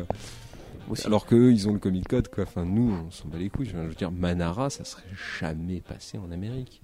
enfin bon, on, on a fait quand même pas mal. Parce que Jodo genre- ça serait passé. Non, On a, on a fait un, on en a, pas- on a fait un- une grosse euh, très grosse discrétion, intéressante. sur. Ouais, c'est très intéressant. Mais on va, on va peut-être revenir un peu sur le sujet euh, de. Est-ce qu'on de... ferait pas juste un petit break? Parce que moi j'ai un peu soif. Ouais, ouais, bah ouais. si Ouais, faut que j'aille acheter un truc. Donc voilà, on a fait une petite pause euh, et on, on a relancé. Est-ce que j'ai le son assez fort? Oui, parce que je n'avais pas la bonne oreille. C'est pour ça. C'est celle-là que je peux enlever. Voilà. Donc on a fait une petite pause. euh, on a fait plus d'une heure de news avec les coupures. Peut-être que ce sera pas un peu moins. Euh, mais du coup, une bonne partie de l'équipe est partie parce qu'ils devaient partir. Donc euh, on a Mike et Jordan qui nous ont laissés, mais on a récupéré. Enfin, on a récupéré. Non, t'étais là. Tu vois, je suis le toujours là en fait. Hein, ouais, j'ai, en plus, j'ai, bien esquivé le côté où vous avez tout perdu, donc euh, parfait, nickel. Donc euh, voilà, Mathieu, Euh, ton micro est éteint. Mon micro est éteint. Moi je l'entends. Ah ouais, mais, mais quel con. Non, c'est bon, c'est parce que j'avais pas la bonne oreille. Quel, quel mongol, merci. De rien. Euh, du coup, euh, avant que je te coupe, oui, donc on a Romain. Euh, Est-ce que tu. euh, non, putain, mais merde Même quand il est pas là, c'est l'enfer. Mathieu, Mathieu, Mathieu On va mettre un bol et quand tu tromperas, tu mettras 5 euros. On achètera de la bière avec. écrire ton prénom Mais sur le Romain il est là, hein. Il est là-haut. en, euh, Non, c'est pas Romain, c'est Gilles. Putain, ça suffit d'appeler tout le monde Romain du coup. Est-ce qu'il y a quelqu'un qui s'appelle Romain Donc, vraiment Ouais, pour, pour les, les coulisses, Gilles est là, mais il est en train de. Il est avec des amis en train de boire un verre. Donc il- Avec des vrais amis, il le dit. Ouais, voilà. Ouais. Il n'est- pas disponible pour discuter avec nous. Euh, donc, euh, oui, c'est. Tu, tu, tu le confonds parce qu'en fait, euh, Gilles est le surnom qu'il a dans l'émission, mais en vrai, il s'appelle Tom. D'accord, ok. Bon, On est Voilà. 14 à travailler. on va s'en sortir. Euh, donc, on voulait vous parler de Batman The Killing Joke. En, en, en vrai, pour être vrai, c'est un, un sujet qu'on a déjà abordé. Je sais pas si t'en souviens, euh, mon cher ami Mathieu. Oui, je suis pas trop vieux. Euh, je sais pas si tu te souviens quand on faisait déjà des émissions ici euh, à la Game Taverne et que On l'avait euh, fait. ouais. Euh, si vous voulez les écouter ces vieilles vieilles émissions qui sont pas enfin qui sont euh, Ah, c'est du, c'est du podcast un peu moins. dé- enfin, voilà, il n'y a pas forcément la, la limite de temps, donc ça part un peu vite dans tous les sens. ouais, bah, mais comme, au euh, mieux, comme on fait maintenant quoi en fait. c'est vrai. Voilà, en fait, ça n'a pas changé du tout. mais ouais, avec, avec un peu plus de, un peu, un peu moins de, de, de structure et beaucoup plus de bordel. Euh, donc vous pouvez, vous les réécouter. Vous, c'est pas de Comedy Discovery Archive. Vous les avez tous de disponibles. Je les ai virés du, du- de l'ancien flux pour, pour que ce soit plus, euh, plus, plus propre. Mais euh, en tout cas, vous pouvez tous les réécouter. On avait déjà parlé de, Killing Joke puisque je sais plus qui c'est qui en avait. euh, euh, à cette époque-là, c'était euh, une personne qui faisait une, review à chaque fois. Et là, je sais plus qui c'est qui, qui présentait Killing Joke. Et on avait discuté autour de ça. Et moi et Max, qui n'a pas pu venir, mais que je voulais qu'il vienne, on, on trouve ce, ce titre surestimé. Je sais que Tim n'apprécie pas qu'on utilise ce terme Alors envers. voilà, là c'est le terme. Mais du coup, on va, on va.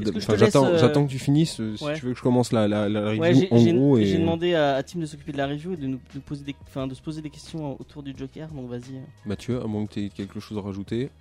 Je suis pas totalement en désaccord à ce que vient de dire James. Eh bien justement, c'est l'un des principaux problèmes et Feu. on va l'aborder vraiment. Donc, Killing Joke, qui est l'œuvre de Alan Moore et de X Bolland, parce que j'oubliais toujours les prénoms des, Brian. dessinateurs, Brian. Brian Bolland, euh, a été édité en mars 1988 et nous raconte euh, une histoire qui est très simple.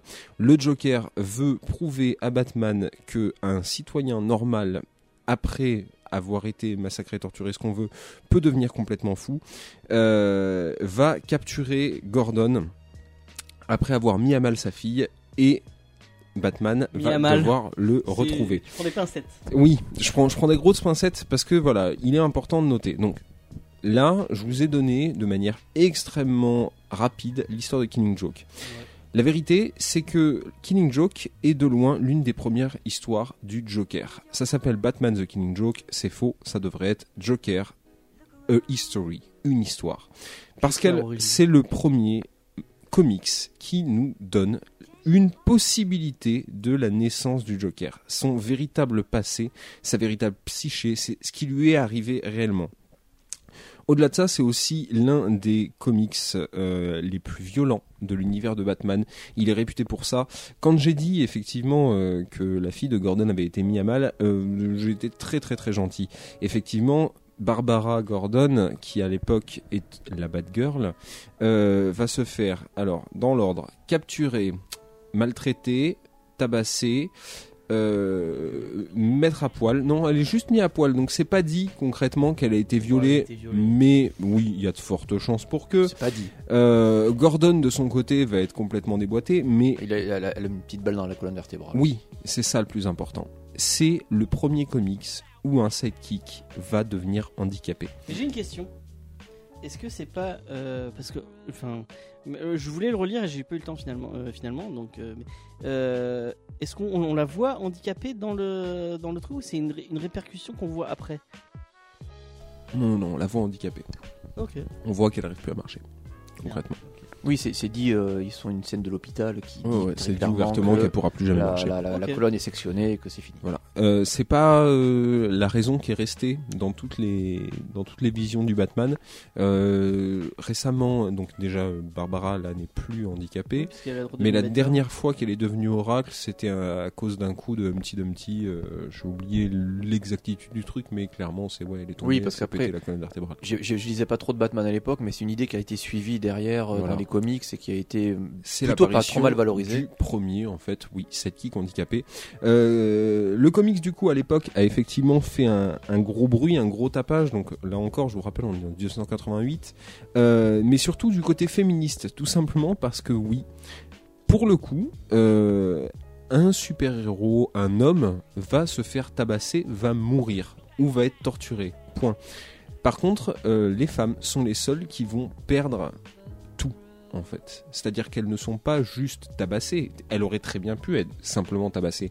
Mais non, là, elle va perdre tout son intégrité morale, sa, ben, sa vraie personne, elle va être totalement brisée. Alors on pourra dire oui, mais effectivement, Jason Todd a subi la même chose. Non, Jason Todd, il est juste mort avec des gros guillemets. Mais à part ça, il a perdu rien subi. Oui, Oui, voilà, là. il, a, il a perdu sa maman auparavant. Mais concrètement, quand il meurt, il se fait juste tuer. Voilà, vraiment, Bar- Barbara, elle, c'est vraiment Barbara, dans sa, non, dans féminité euh, qu'elle se fait toucher. Été un enfer. C'est euh, after. euh, Euh, c'est After. C'est après. euh, C'est après. ouais. Voilà, donc là c'est vraiment très intime ce qui lui arrive. C'est quelque chose qui va toucher ça parce que c'est une femme. Donc Voilà. effectivement, à ce moment-là, c'est excessivement violent. Et du coup, dans la carrière de Moore, c'est à quel. euh, Moore est déjà euh, le Moore. Juste après avoir fait Swamp Thing. Ouais, voilà. Il n'est pas encore le Moore qu'on connaît. tous Il n'est pas totalement le Moore qu'on connaît aujourd'hui. Par contre, en 1988, il a quand même déjà établi sa notoriété. Ouais, c'est et le, c'est gros- c'est le gros c'est quand même ouais, un gros scénariste d'essai. C'est quoi. comme les meilleurs euh, maintenant. Quoi. C'est ça. C'est ça, concrètement c'est ça. Euh, donc c'est pour ça que Bolland voulait faire euh, ça avec lui. D'ailleurs le, le travail était déjà prévu comme ça. C'est aussi du coup le premier comics de Batman où il y a une fin aussi brutale. Alors je vais pas la spoiler parce que vous pouvez le lire ou regarder l'animé qui est aussi très non, mais bien. regardez pas l'animé. L'animé cool. Ah non, il est nul à chier cet Bah, animé. il explique bien. Ah non, il est nul. Bon. Déjà, la, la enfin, il y a, il y a- il y a un truc, il y a un truc qui est très problématique dans cet animé. C'est la relation euh, Batgirl euh, Batman qui est ultra cringe. Euh, euh, bah, enfin, je sens. De toute façon, regardez pas l'animé, lisez le comics. Vraiment, moi, moi, je, moi, moi, je trouve que cet animé vaut vraiment pas le. Même si c'est Mark Hamill, je tenais à le lire quand même parce que sinon je me serais fait défoncer par Faye. Même si Mark Hamill qui fait le Joker, et, et Mark Hamill est le Joker, euh, le meilleur euh, Joker de tous les temps, je pense. Euh, mais il y, a des trucs extrapolés dans l'animé qui sont pas dans le comics, notamment une relation amoureuse entre Batgirl et, le et, Batman. On- et on voit, on les voit en train de faire l'amour du coup. Oui. Et euh, mais d'où, mais d'où, d'où Batman d'où fait parce l'amour que- avec une, Parce que avec c'est- une avec une adolescente. jeunette. quoi. c'est- non, mais c'est une adaptation qui date de quand l'animé? L'animé ça fait pas si longtemps. Ouais, il a Trois ans. Il a En- 3-4 ans. En 88, il y a des choses qui choquent. Tu peut-être que si jamais tu aurais adapté ça en tant que tel, on est en 2018 ou 2016 quand il est sorti en C'est l'occurrence. ça qui est intéressant. Peut-être qu'il aurait fallu. Alors, alors, voilà. Lire Killing Joke et regarder l'animé, ça peut être une bonne manière de voir la différence de temporalité en fait entre les deux. Lisez- De la même manière, Joke, La c'est fin de l'animé n'est pas la même que celle du comics. c'est- À la fin du comics, pour ne pas spoiler, euh, le Joker rit et soudain s'arrête. Pour Grant Morrison, c'est la fin du Joker. Joker qui a été tué par Batman. Et c'est le premier crime qu'on donne à Batman. La première fois qu'il ôte réellement une vie. Et ça, pour le coup, ça a aussi fait beaucoup de bruit. Et c'est pour ça que ce comics au même titre que Batman Year One et Batman Return, représente un des piliers du Batman Universe. Si vous voulez faire du Batman, concrètement, il faut trois choses. Il faut Year One, Return et Killing Joke. C'est la base de toute création de Batman. Celle qu'on ne peut pas ôter. Parce que dedans, vous avez énormément de choses, que ça soit la- le développement du personnage du Joker, euh, chose qui a été reprochée du, du coup euh, il y a peu de temps avant qu'on commence l'émission, euh, où effectivement je crois que c'était Romain qui m'en parlait et qui disait qu'il trouvait que c'était un plutôt Ah non, Romain dans la c'était Romain, oui, qui euh, justement me disait que le fait de, de représenter le passé d'un personnage, notamment celui du Joker, oui, qui il aime doit, pas les origines story. voilà, il- il aime pas les origin story et il trouvait que ça, on perdait en fait du personnage. Ce à quoi du coup je lui ai répondu que, à mes yeux, là encore, et sur beaucoup de choses, je pense que l'origine d'un personnage permet de comprendre pourquoi il fait ça, qu'est-ce qu'il est devenu, et de s'identifier à lui. Même si le Joker n'est que folie, au final, on peut considérer qu'à la base, c'était un homme normal. Après, qui c'est a sa été version rendu des fou. faits. C'est sa version des faits, c'est la version de Moore. On la prend comme telle, euh, mais c'est peut-être la première fois qu'elle a été essayée d'être faite. Moi, je pense que, enfin, j'ai un peu la, la- la même idée que dans, euh, dans Dark Knight, le film, où euh, pour moi, le- enfin, il y a plusieurs, il n'y a pas vraiment d'origine et c'est à chaque fois le Joker qui va te raconter une façon différente de comment il est devenu le Joker. Effectivement, c'est tout à fait possible. Et pour le coup, Nolan s'est totalement inspiré de Killing Joke. C'est sa première source d'inspiration pour avoir Oui, fait oui, le non, Joker mais- de Heath Ledger, c'est Killing Joke. Mais il le fait mention, je crois, il le dit à un moment qu'il a été comédien. Il me semble, ouais, euh, oui, il y a une, le- a une on, on l'a claire. pas dit, mais on euh, peut l'expliquer pour les gens qui l'ont pas, qui l'ont pas lu. C'est pas forcément un gros spoil. C'est euh, euh, donc le Joker est un est un comédien raté euh, qui, qui n'arrive pas à, à remplir de salles. Un clown, enfin, Oui, un clown, oui, un comédien, un com- voilà, un Comédien, comédien dans ce sens-là. Il Ouais. est censé faire rire. Euh, c'est un humoriste, si vous Voilà. préférez. Un humoriste raté euh, qui va être pris par une bande de, de, de gangsters qui pillent des. Non, ils pillent pas forcément des banques, ils font, bon, ils font des conneries. Gangster. C'est des gangsters et ils vont l'utiliser comme une espèce de. D'émissaire. de- d'émissaire ou de marionnette pour dire oui c'est lui c'est notre chef donc il, qui va de- il devient le Red Hood donc euh, le lien après avec euh, les Untold il devient le Red Hood aussi Euh, et en fait à un moment il y a Batman ils, ils- ils vont c'est là où ils, où ils, ils vont braquer un truc une usine C'est chimique ça. Il braque Et- une usine chimique et il y a un problème et en fait le Red Hood tombe dans la cuve de produits chimiques et on ressort complètement dénaturé. comme euh, comme dans le Batman de Tim Burton Comme dans le Batman de Tim Burton. Le problème c'est que du coup ce comédien rentre chez lui pour retrouver sa famille et là euh, bah, ça se passe pas du tout comme on voulait. Donc là par contre on va, on va peut-être pas spoiler parce que du coup ça, ça développe quand même pas mal de choses sur la raison Après, pour c'est des laquelle... trucs qui sont connus dans l'univers de Batman. Enfin, je Exactement. pense que Killing Joke, c'est un truc que tu as. C'est, c'est, c'est- ça plane au- au-dessus de l'univers de Batman. Je pense qu'avant de l'avoir lu, je l'avais déjà lu parce que j'en, je avais entendu parler. Ça a été ouais, inspiré. voilà. ça a voilà. inspiré tellement de C'est choses. ça, c'est qu'effectivement, c'est quand même, comme je suis là, pour le coup tout à fait d'accord avec Tim, c'est très fondateur. Ouais, dans... C'est c'est même incroyable à quel point, parce que c'est assez court en fait, ça se lit assez vite. C'est une c'est- toute petite BD. hein. C'est même incroyable à quel point ça a pu influencer euh, 10 Mais ans parce de, que c'est le de Batman. premier qui au final a appuyé sur le, pendant de, de Batman dans le monde des méchants. Et effectivement, oui, les méchants de Batman sont, font partie en tout cas des méchants les plus intéressants qui soient. Et au final, je pense que si The Killing Joke n'avait pas été fait, ben le Joker, euh, oui, t'es un gros cinglé qui fait n'importe quoi, d'accord. Et c'est tout T'es juste un mec qui a pas de vie et qui C'est a lui qui a juste envie de la faire n'importe quoi avec Batman. Quoi. Et le- c'est aussi à lui qu'on doit et effectivement le ça. fait que Batman, sans Batman, il n'y aurait pas le Joker. Et sans... Oui, là il y a des scènes très très fortes entre Batman et le Joker où justement, voilà, Batman dit faut que ça s'arrête, C'est faut ça. qu'on arrête, Et ça, c'est ça va mal finir. Mais et c'est ça. Et c'est la fin de la BD qui justement met ça en exergue. Et c'est, en fait, c'est à Killing Joke qu'on doit ça, clairement. Et du coup, alors, je, je, du coup, je vais en profiter pour faire une petite citation. Euh, tu me disais effectivement que il était sur, euh, c'était quoi le terme déjà? J'ai complètement oublié. Surestimé. Surestimé, voilà. Euh, Romain m'a dit la même chose. L'idée qu'on surestime. Mike disait effectivement la même chose. Et moi, j'aime pas ce terme surestimé. Parce que surestimer quelque chose, ça veut dire qu'on on pense que de base, il vaut plus que ce qu'il est. Et en fait, dire qu'on surestime Killing Joke, eh ben, c'est pas vrai. Parce que Killing Joke est une œuvre fondatrice, oui. Mais au final, c'est une œuvre fondatrice de l'univers de Batman. Killing Joke, selon Moore lui-même, c'est juste deux personnages du DC Universe qui n'ont aucune, enfin qui n'ont aucun plutôt vrai lien avec le monde réel. Killing Joke ne demande pas à être une œuvre fondatrice du genre humain. Elle est fondatrice de la véritable histoire de Batman et du Joker. Moi, ce que je dirais, c'est que j'aime l'héritage de Killing Joke, mais j'aime pas vraiment le titre en lui-même. La blague qui tue? Non, euh, bah non, le. Enfin, je trouve que que c'est du, c'est pas du bon Alan Moore comme, enfin, c'est pas du Alan Moore comme euh, les euh, V pour Vendetta ou Watchmen. ou- Et là encore, C'est du Alan Moore qui fait du Batman. Et, et c'est tout à fait ça. Et ouais, mais ça, j'en demanderais plus. Je trouve que c'est, en plus, c'est un petit comics.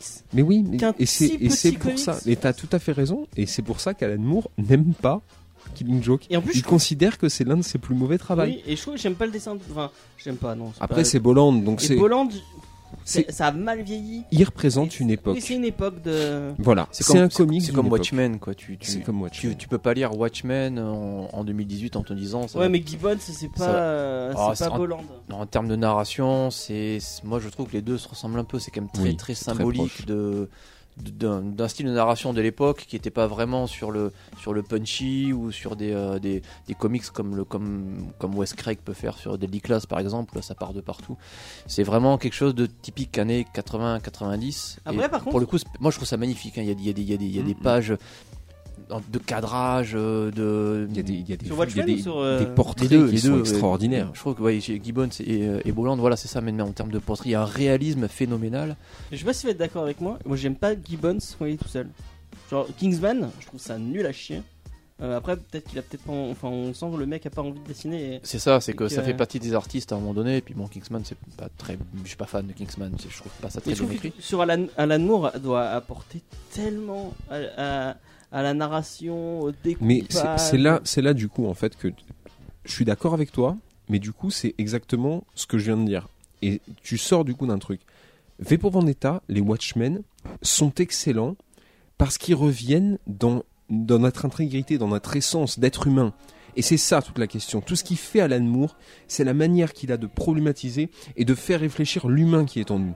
Killing Joke, c'est deux personnes de l'univers DC. C'est Batman et le Joker. C'est pas fait pour te remettre en question. C'est juste une histoire Batman. Voilà. Et une histoire très courte. Alors, Et une histoire très courte qui ne demande pas de remise en question. C'est comme ça. Point. Voilà. Vous avez passé un bon moment Oui, merde. Peu importe. Mais en tout cas, le but n'est pas et n'a jamais été, donc pour toutes les personnes qui au contraire effectivement surestiment le Killing Joke, le Killing Joke est fondateur de l'œuvre de Batman. Oui, parce que Batman, c'est un putain de personnage de comics auquel il ne faut pas s'inspirer en fait, duquel il ne faut pas s'inspirer. En tout cas, à mes yeux, c'est l'un de mes Ah, c'est l'un de mes personnages de Batman que je, Oui. enfin de, de DC que j'aime le moins parce que je considère qu'il est complètement euh, égocentrique et, et pété. Enfin voilà. Mais du coup, Killing Joke effectivement représente très bien ça. J'ai une question à te poser. Est-ce que, selon toi, et enfin, moi je pense que, je pense que oui, est-ce que l'héritage de Killing Joke a pas dépassé son, euh, son, son titre? Je pense pas- que l'héritage de Killing Joke a totalement évolué avec son temps. Et c'est et c'est ça le truc euh, le plus important, c'est qu'au final, tu regardes aujourd'hui tout ce qu'a fait le Joker. Est-ce qu'il l'a dépassé? C'est un petit peu dur parce qu'au final, tu regardes les différents trucs du Joker là récemment, plus ou moins. Disons que Killing Joke a permis effectivement le film de Tim Burton. Ouais. Voilà, rien que ça. A permis le film de Tim Burton, a permis l'apparition de d'étoiles comme F. Ledger. Donc oui, oui, ça l'a dépassé. Mais tout simplement parce que le film de Tim Burton ou F. Ledger tendent à faire d'un personnage de comics une réalité humaine. Mm. Ce qui n'est pas, du coup, dit dans le comics, qui n'est pas voulu par le comics, ce qu'Alan Moore considère ne jamais avoir voulu. Et c'est pour ça que je trouve le terme surestimé un peu trop lourd, un peu trop grand en fait. D'autant plus que, alors c'est c'est dommage, je voulais regarder un peu avant de venir et j'avoue que j'ai pas eu le temps. C'est un titre très particulier chez Alan Moore. Il me semble, il va falloir le confirmer par ailleurs, mais il me semble que bon, Alan Moore est un auteur majeur de comics américains, même s'il est anglais, ça c'est indéniable.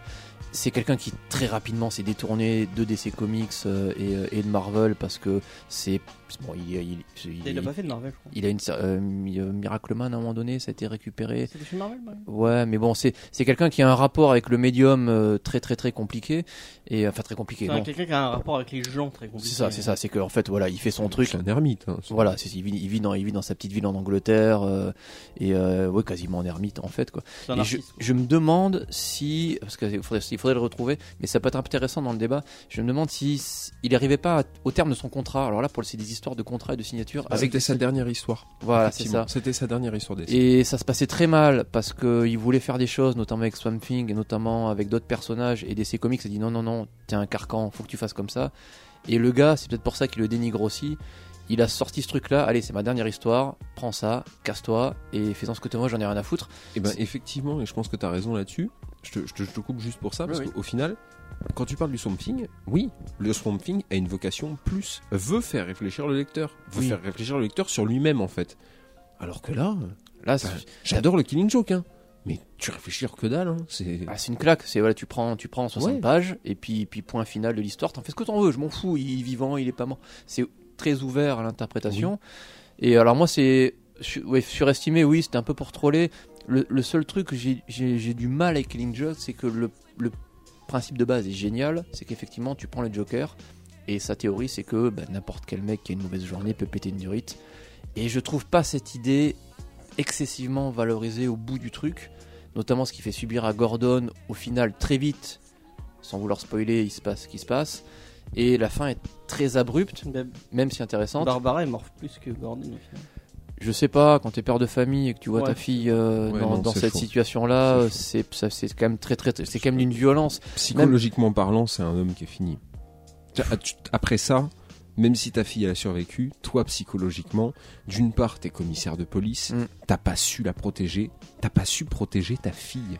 Et mais du coup, l'impact, l'impact émotionnel, donc c'est très fort en émotion au début, et c'est vrai que ça se finit très vite. Et, et c'est là que je, je trouve curieux. J'adore Alan Moore. Il fait des choses avec des personnages euh, qui, qui effectivement va, te, va partir très très très loin en termes de psychologie. Et là, je trouve ça très rapide, un peu trop abrupt. Et je- j'ai- lorsque j'ai fini, j'ai fait non mais j'ai l'impression qu'il il manque un peu de, Mais c'est il trop manque court. quelques hein. pages. Il manque un peu de puissance Oui, du truc. effectivement, c'est peut-être ça.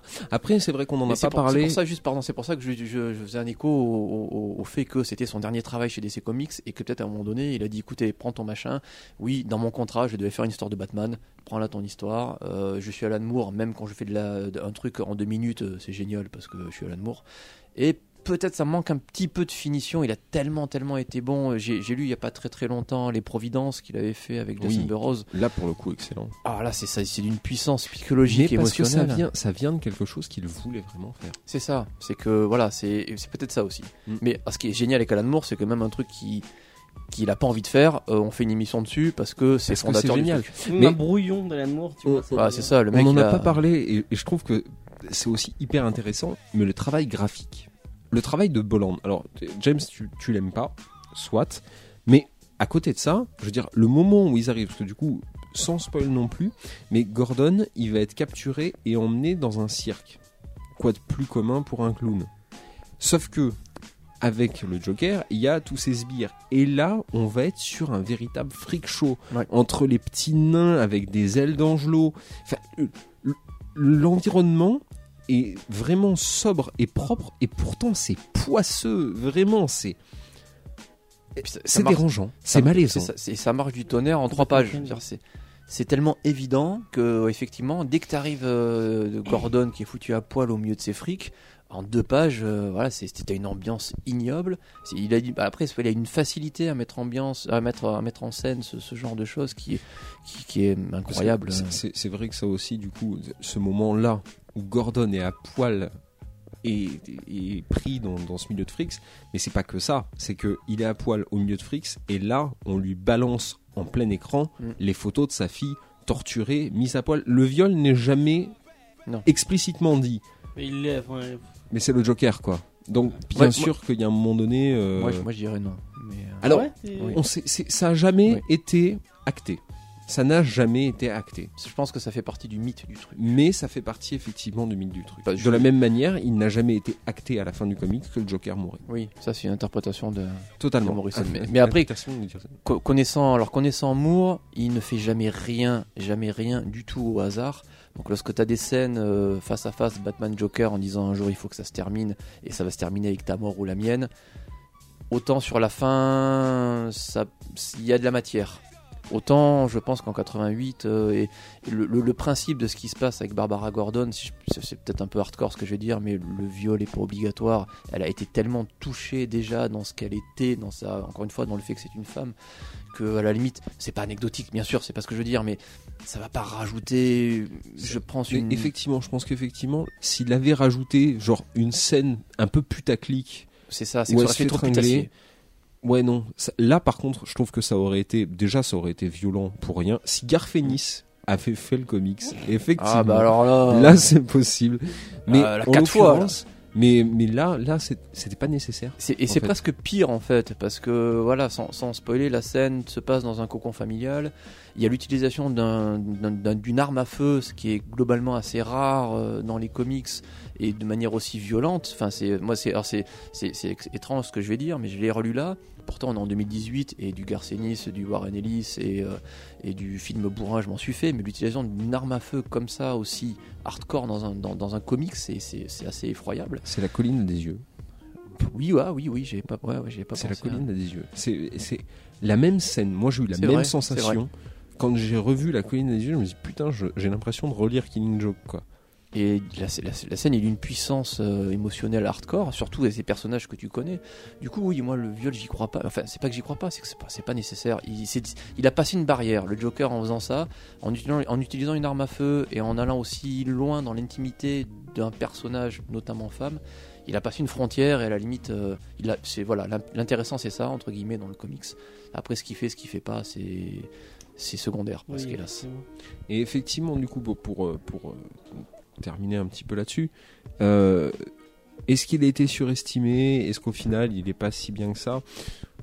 Oui et non, mais en même temps, c'est l'un des seuls comics de Batman qui va vous prendre autant les tripes.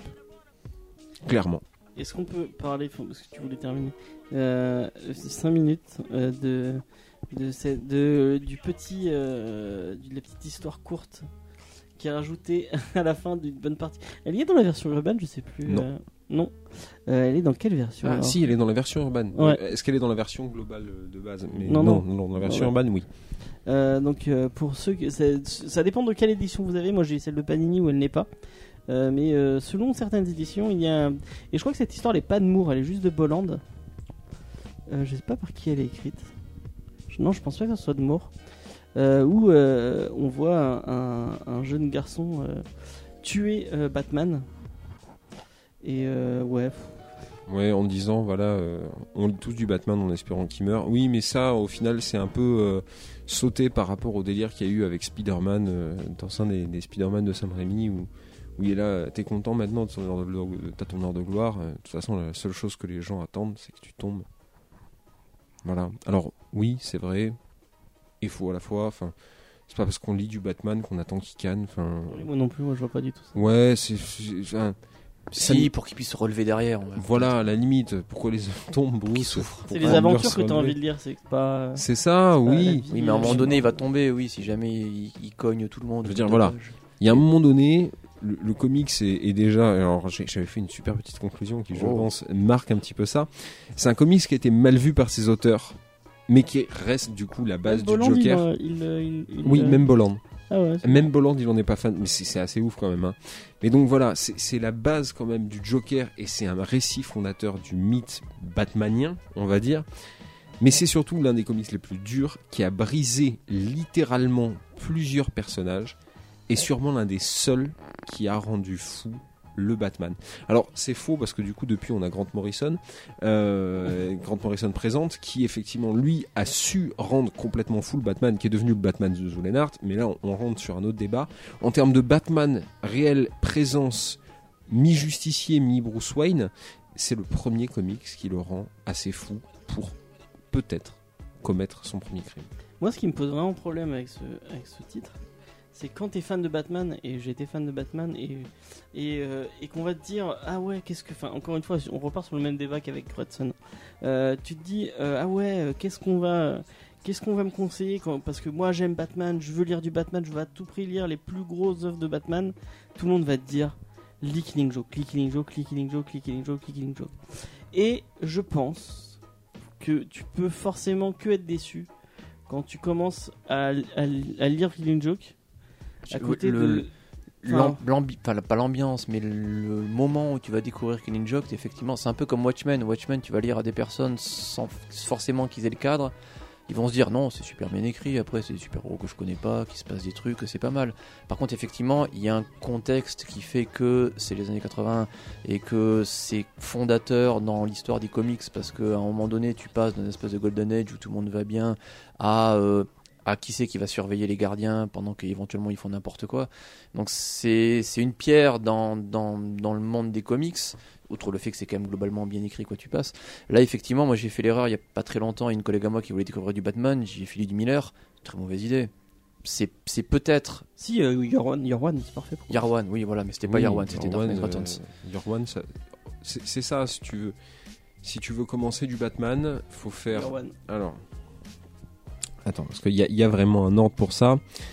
T'as Year One, t'as Halloween, Ouais, Halloween. Halloween. Donc Halloween, ouais. Le Nightfall, Mère Vigor, non, c'est pas la suite de. c'est Halloween. euh, Amer, euh, Amer Victoire, C'est pas effectivement. la suite de Halloween, Halloween justement. Si, si, si, c'est ça, c'est un long Halloween, Amer Victoire, euh, Killing Joke et Return. Il y en a qui Alors. rajoutent Hush aussi que j'ai pas lu. Tu peux aussi mettre Hush. si je suis veux, vraiment ouais. bien. mais qui est, qui est tranquillou. euh, Voilà. Mais Mais même, on peut même rajouter, moi, moi je dirais, franchement, enfin, sans, sans vraiment chronologie ou je sais pas quoi, euh, moi je dirais, euh, déjà tu commences par la cour des hiboux. alors, là c'est différent. Parce que tu vas avoir deux types. Il fallait de- qu'il casse Snyder, hein, c'est obligatoire. Non mais, non mais il a pas tort. Oui. Vraiment, vraiment pas tort. C'est-à-dire que aujourd'hui, vous avez deux types de lecteurs de Batman, deux types de nouvelles personnes qui vont vers Batman. Il y a ceux qui veulent connaître le Batman d'origine, auquel cas, effectivement, il vaut mieux partir sur Year One, Killing Joke, Un long Halloween, Amère Victoire et Return. Et ceux qui veulent le Batman d'aujourd'hui. Le Batman d'aujourd'hui, qu'est-ce que c'est? C'est le Batman de la cour des hiboux, de la nuit des hiboux et du deuil de la famille. On peut faire la suite si on veut, mais personnellement, je considère que la trilogie Snyder est totalement Zero Year, est vraiment cool. Oui, mais elle vaut pas la trilogie. Moi j'ai pas accroché non plus à Zero Year. Moi j'aime bien Zero Year. ça surfait. voilà, faut, faut, faut vraiment après se remettre dans, dans, dans l'idée euh, des trucs qui ont, qui ont vraiment tapé, tapé. Euh, la trilogie Snyder passe totalement. Après, si jamais c'est on- l'une des forces de la trilogie, je pense, c'est qu'il est arrivé à rajeunir entre guillemets, le personnage et à donner du classique instantané. Parce qu'effectivement, je reconnais que voilà, un jeune qui veut lire du Batman, ouais, c'est Snyder quoi qu'il arrive, parce que c'est totalement en adéquation avec la, avec la, Avec l'époque et a, compagnie. Tu fais lire un jeune Killing Joke d'entrée de jeu, ouais, il va, il va, il- ça va être poussif, c'est tu vas compliqué. dire, il est où le, le Batman de Dark oui, déjà, ouais, ouais, c'est ça, ouais, c'est exactement Alors, ça.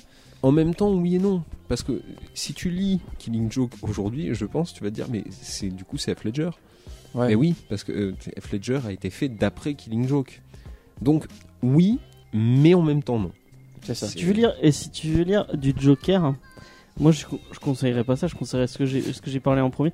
C'était dans la première partie qu'on a fait de la deuxième partie? C'est dans la, la deuxième partie euh, qu'on a faite, euh, effectivement. Euh, Euh, bah moi je vous conseillerais euh, Joker de Brian Arezzello et euh, Lee Bermero. Euh, donc il faut après il faut aimer le, le style de Bermero qui est assez spécial. Mais euh, moi je vous conseille vraiment ce titre qui est vraiment très très très très bien. Euh, et en même temps je vous conseille Luthor de la non c'est pas Bermero. c'est la même épi- c'est la, même équipe. ouais. Luthor de Azzarello Bermero qui est qui est, oh, qui est magnifique. qui est extraordinaire aussi, mais qui pareil du coup, alors pas pour Luthor parce que lui il est vraiment vraiment original et en fait il, il part d'un point de vue assez intéressant qui est l'inverse, c'est-à-dire que pour eux Luthor est le gentil et en fait c'est Superman le méchant. Parce que, parce que dans l'esprit de Luthor, effectivement, on pourrait se dire ça. Mais- pour, pour lui c'est l'envahisseur en fait. C'est ça, c'est ça. Et en soi, il a pas tort, parce que c'est Ouais. lui l'extraterrestre, en soi. Euh, et pour euh, le, le Joker, euh, oui, c'est un grand livre, c'est un grand one-shot, mais là encore, l'ouvrage est pétri de références à Killing Joke. C'est même temps. totalement ça. Mais tu temps, parlais- quel ouvrage de, de Batman n'est pas pétri de références Exactement, exactement. Je veux dire, même la série animée Oui, bah en oui. est pétrie. C'est, mais tout simplement parce que elle est fondatrice. Et Un, un, un, totalement. euh, je, je crois qu'on a, on a c'était en rémission. Quand, avant que Jared Leto arrive euh, en tant que Joker dans Suicide Squad, qu'est-ce qu'ils ont fait? Ils ont, ils l'ont fait maquiller et euh, prendre en photo avec la tenue qu'il a dans, dans Killing dans Joke, Killing Ouais, Joke oui. pour montrer, regardez. T'a- T'avais même une, une référence dans Batman, la série animée, je sais plus, dans Mad Love. Dans Mad Love, à un moment donné, Batman croise Harley Quinn, qui lui dit T'as une sale tête Il dit Oui, j'ai eu une mauvaise journée, faisant référence en fait aux événements de Killing Joke. Voilà. Mais oui, mais parce que, encore une fois, l'héritage de Killing Joke a tellement dépassé ce, ce petit ouvrage qui, euh, qui maintenant il, il, est, il est pétri dans tout. euh, dans Et c'est ce ça. Batman, Et du quoi. coup, t'as as répondu en fait à ta propre question. Killing Joke, aujourd'hui, qu'est-ce que c'est? Bah, Killing Joke, c'est le Joker. Voilà. Concrètement, vous voulez, vous voulez voir la base du Joker, c'est Killing Joke. Mais ça n'en est que la base. C'est pas la, c'est la fondation. C'est pas le, le truc fini. Oui, puis c'est, euh, je pense que c'est logique à un moment donné, lorsque tu as des personnages comme, comme ça qui existent depuis des années et des années, d'avoir une origin story. Quand Romain dit qu'il aime pas forcément ça, moi je me souviens avoir un peu couiné lorsque tu apprenais ce que Wolverine avait fait de l'âge de 0 à, à 40 ans, mais tu peux pas non plus garder des personnages T'as pas aimé le, le Wolverine Origin de. Au début, j'ai trouvé qu'on en apprenait trop et que ça désacralisait. Le, le comic c'est bien, c'est magnifique, Ouais. mais je trouvais que ça désacralisait un peu le personnage. Et en fait, C'est pas Euh, Si, je crois que si, c'est ouais, il me semble. Et au bout d'un moment, je me suis rendu compte que c'était obligatoire. Si jamais tu veux avoir une puissance émotionnelle Oui, dans tes d'entrée, Il personnages, faut que tu t'attaches à quelqu'un. et si tu veux que tes personnages perdurent dans le temps, effectivement, il faut que tu t'y ça. attaches et que tu comprennes d'où ça vient. Et, et là, Moore, euh, en plus, c'est génial ce qu'il fait. En quelques pages, il a pas besoin d'en raconter plus. Il y a ce personnage su- subit un drame horrible dont tu ne vois absolument rien. Il y a tout qui, tout qui est dans tout qui est dans l'attitude et euh, justement le dessin de Bolland et ce qu'il est obligé de faire euh, après la très mauvaise nouvelle qu'il a appris. Et c'est juste effroyable parce que c'est un réalisme effrayant. Eh oui. Et, et effectivement, et derrière, euh, derrière s'enchaîne avec la a priori création du Et personnage. c'est pour ça, au final, c'est une origin story. Oui, peut-être. C'est ça. Mais on ne sait pas. On n'a aucune preuve tangible. non, à c'est moment- vraiment celle-là. il se passe un truc à un moment donné où tu pourrais penser que, mais en plus j'ai trouvé ça simple. Et pour le coup, connaissant encore Moore, qui, est, qui va être capable de te faire des, des récits à 4 ou 5 niveaux de lecture, c'est- ouvert à plein de trucs. C'est ça. Et est-ce que c'est une première étape? Est-ce que c'est non? Est-ce que c'est aussi simple? Ça paraît non, ça paraît compliqué, il y a peut-être autre chose derrière, mais c'est quand même fondateur de quelque chose. Et pour le coup, voilà, ce genre de, de- de récit est parfaitement génial parce que t'es pas pris par la main en te disant il s'est passé ça à 8h, ça à 9h et c'est pour ça qu'il est devenu. Oui, c'est pour ça, c'est ce que me disait Romain justement. Il trouvait que ça laissait pas de place à l'imagination, mais au final, si, Ah, si, ça si. laisse que ça. T'as Oui, oui. toute la place. pour Regarde, tu es en train de te dire est-ce qu'il a tué ou pas On ne sait pas. Est-ce qu'il l'a violé ou pas On ne sait pas. Euh, Mais tout à fait. Et c'est pour ça. Killing Joke, c'est juste un énorme point d'interrogation. Et pour le C'est coup, fini, il est totalement fait, mais c'est juste un point d'interrogation. Et pour le coup, au final, tu n'as même pas forcément besoin de tout savoir. Tu as, quelques infos et derrière, bah, tu combles avec euh, ce que tu penses ce que C'est ce que je disais justement tout à l'heure, parce que effectivement, le, le fait que le Joker. Alors, Romain, du coup, me disait le Joker est un personnage mystérieux, donner son passé ou des origines tue le personnage. Mais c'est surtout que c'est compliqué. Et là, je demande aussi aux auditeurs si jamais vous avez un seul méchant que vous connaissez, dont on ne raconte pas le passé et qui reste quand même intéressant. Parce que moi, j'en connais pas. Et j'y ai Il y réfléchi. a quand même Steppenwolf. Non, non, je. Non, mais tu, tu prends. Regarde, j'ai vraiment cherché. Hein. Oui, oui. Sauron, oui. On n'en sait rien. Si On sait qu'il est méchant, Bah, mais on c'est- sait pas pourquoi il est Dans méchant. les, dans les films, tu sais pas. Dans les films, tu Dans sais les pas. films, oui, mais si t'as lu. euh, Ah oui, après il faut lire le euh, Silmarillion. 90% mais, euh, moi des c'est gens, bon, donc- je l'ai déjà fait une fois, plus jamais. Tu Euh, vas te faire défoncer parfait. toi. ah mais mais c'est- je j'aime pas la manière d'écrire de Tolkien. Mais ça après je suis pas nouveau et c'est pas un bon c'est pas un bon écrivain Tolkien. C'est- C'est comme ça, c'est admis. Ton c'est- avis. C'est pas mon avis. C'est un mec qui a commencé à écrire à 50 ans. Ça n'est pas un bon auteur. Il fait trop de réceptions. Mais là après on rentre vraiment dans un gros débat littéraire. Oui. Mais euh, le, le, le fait est que si tu veux partir dans ce sens-là, t'as aussi Palpatine dans Star Wars. Palpatine, il est juste méchant. Ok, c'est bien. Et Est-ce que c'est un, est-ce que c'est un méchant marquant? Ben non, Bah non, c'est Ben non, c'est Vador. C'est pas lui. parce hein, que Vador a un passé. Et au final, apporter un passé, te donner un bagage bah, renforce simplement le poids d'un personnage. Magneto, Magneto est un personnage excessivement apprécié. Moi, j'aime beaucoup Magneto parce que justement, c'est et puis c'est des personnages ambivalents. euh, Oui, qui sont pas euh, manichéens. tu, tu sais que le mec est un salopard, mais quand tu vois ce qu'il a chargé, tu te demandes éventuellement Et si toi tu aussi. comprends son point de vue. Enfin, le Joker a pas forcément de point de vue ou de ou de but en lui-même à part. euh, C'est le, c'est le chaos. C'est le. Et Chaos. après tout, c'est le chaos par rapport à Batman qui est un vigilante, c'est-à-dire que c'est un mec qui s'habille en chauve-souris et qui va faire la loi. Ouais. Après tout, est-ce que quelque part aussi, euh, toi, t'aimerais que quelqu'un, t'es dans la rue, t'as t'as- t'as bu un coup, dans- un coup de trop, je sais pas quoi, et tu t'es tabassé par le Batman parce que t'as mal parlé à quelqu'un. C'est c'est l'ambivalence entre les deux personnages est intéressante à ce niveau-là. C'est pour ça que j'aurais vraiment aimé euh, être dans, dans, dans les méandres de ce comics-là pour savoir si Moore vraiment a claqué la porte en disant je fais ça, tu m'as gonflé, c'est la fin de mon contrat, parce que c'est voilà, c'est pas qu'il est, suréva- il est surévalué peut-être, c'est que il y a un potentiel d'écriture dans ce truc-là. J'aurais vraiment aimé savoir si Euh, Moore à son avait pas à sa grandeur. autre chose. euh, C'est- C'est pour ça, du coup. D'un autre côté, il y a une pureté dans, pardon, dans, dans la- une certaine pureté dans la rapidité du truc qui fait que c'est c'est quand même assez violent aussi. Peut-être que si jamais tu rajoutes 60 pages, euh, le, la- ça aurait peut-être perdu, ouais. c'est ça, la violence, peut-être la violence du choc. euh, là, ça se finit. En, tu, tu finis, ah ouais, mais j'ai- je viens de lire des trucs quand même globalement hallucinants, quoi. C'est marrant, vous avez déjà vu une histoire aussi courte marquer autant l'histoire du comics? Ah, le, le- le Claremont, tel le X-Men, le, le Dieu crée l'homme hein détruit, qui a quand même été euh, Ouais. Moins, peut-être moins marquante C'est- de son univers, mais euh, qui est arrivé avec une pierre un peu une sympa. un peu. pas très très grande non plus, faut que je relise. Alors, au final, tu regardes Red Son n'est pas bien plus grand. Oh non, Red Son est plus épais quand même. Ouais, Red Son est plus épais, mais pas, pas non plus. euh, Ouais, mais de Red ouf. Son n'a pas le.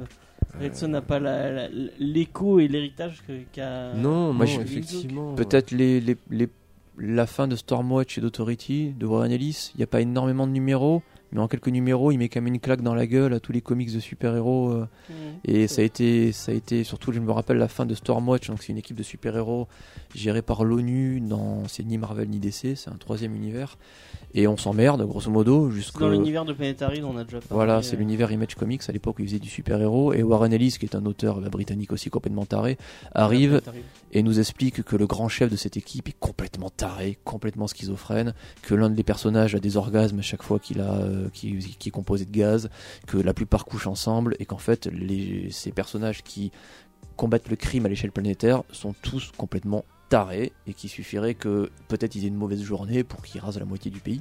Ça a été hérédité par Urban. Ouais, et ça pour le coup, euh, ça fait, moi ça fait partie de ces quand même moments Marquant, tournants. Et c'est un peu discret. Alors, il y a- c'est c'est peut-être un peu plus long, mais c'est c'est un peu discret dans son coin et ça a mis quand même une petite claque à ce moment-là. Ouais, oui, Mais c'est vrai, je- qu'au final, je suis en train de réfléchir à, à un comics qui soit à peu près de la même taille et qui concrètement te mettre un aussi gros coup dans la gueule. On parlait concrètement, Watchmen, euh, Watchmen c'est quand même une série. mais Watchmen, c'est beaucoup plus grand. Ouais, c'est un, c'est un pavé, ouais. Non, non, non, parce que là, Autant aussi vite, oui, peut-être pas. on- je veux dire, on est au niveau d'une BD franco-belge là. Ah oui, oui, c'est. Concrètement. euh, ouais, ouais, il y a Euh, une soixantaine de Il y a pages. Il y a combien d'issues là Il y en a. Je sais même pas comment c'était édité. C'est pas été édité d'un seul coup. Je, je sais pas du tout. J'ai- pas, mystère, pas ça cherché fait- jusque là. Ça, fait partie du, voilà, du mystère Faut- faut- aussi. il aurait fallu se renseigner un petit peu plus sur le Mm. travail éditorial et j'avoue que moi c'est pas c'est pas c'est pas, pas ma tasse de thé euh. Mais euh, Ah bah merci, on te donne une review à faire. Et, tu et j'ai fait mon Ah, il a bien vendu, il a bien vendu. Très bon, très bon. mais euh, mais non effectivement je je ne pense pas connaître un truc qui soit aussi fort euh, que Killing Joke Qui a un, Tête imp- claque. qui a en une comics. impact. euh, en comics. En comics, parce que du coup, à côté de ça, en manga, je pense en avoir déjà lu des comme ça, des trucs aussi forts. Euh, en BD, j'en ai déjà lu aussi, des, des trucs aussi. Mais qu'on pas un, un truc. Mais c'est pareil parce que Dans la, dans la pop culture. quelque chose qui va être aussi impactant, j'en ai lu. Mais à chaque fois, c'est impactant. Pourquoi? Parce qu'il y a quand même des notions de, de gros dégueulasses. C'est, il y a des trucs qui sont affreux. Il y a maintenant 5 ans, en 2013, fin 2013, alors que euh, Marvel commence son Marvel Now, est sortie en France une BD extraordinaire de Garfénis qui s'appelle Crost. Ah. Crost, C'est c'est euh, ben non, pas à l'époque. Crost, c'est vraiment le survival mis à son extrême, à son apogée. Et putain, Ennis s'y connaît en vulgarité. Euh, le premier Crost, il n'est plus édité. Le premier Crost qui est sorti n'est plus édité n'est plus imprimé, n'est plus trouvable concrètement. Celui-là Non. Non, et je ne veux plus jamais le lire. Parce que Ah ouais? concrètement, j'ai failli dégueuler en le lisant. Ça te parle euh, Cross, ça fait partie des manques dans ma culture trash. J'en Eh ai, ben, lu- j'en ai lu quelques-uns. Beaucoup trop. Et euh, Alors après, ça a été déclaré effectivement en plusieurs Oui. séries, spin-off du même univers. Mais celui curieux. de Garfénis, concrètement, veux dire, à un moment donné. Est-ce que tu as un exemple à nous donner Ah oui, bien sûr, bien sûr, facilement. Je veux dire, le moment donné où euh, on voit une nana en train de se faire sauter et en même temps de se faire ouvrir le ventre pour qu'on puisse lui sortir le bébé qu'elle est en train d'avoir, qui va lui aussi se faire sauter et tuer. Ah d'accord. C'est- c'est Non, de- là on ça, est ça été, vraiment ça ça. Tiens, c'est Ah, bizarre. C'est ouais. dommage. Ils adaptent tout Ça pourrait n'importe une quoi. Super série télé. Ouais, génial. Mais non, Crost, c'est le premier, hein, là j'entends, le premier de Garfénis est sûrement l'une des œuvres les plus impactantes que j'ai jamais lues. Mais voilà. Dans Killing Joke, c'est juste aussi entendu. marquante dans la pop culture c'est ça Mais que- c'est ça, c'est ça la différence, c'est que là, avec Killing Joke, on a une œuvre qui est marquante sans clairement dire quoi que ce soit. Tout est dans le dans la nuance, rien n'est dit concrètement, tout est subtil. Alors que dans Garfénis, non, c'est juste dégueulasse. Du, du coup, est-ce que quelque part il faudrait pas aussi saluer et le travail de Moore et de Bolland, mais le travail des éditeurs qui ont suivi? Parce que ça ressemble très clairement à un one-shot. Et encore une fois, de mémoire, il me semble que c'était dans le contrat de Moore de faire un Batman. Je fais mon Batman et puis je me casse.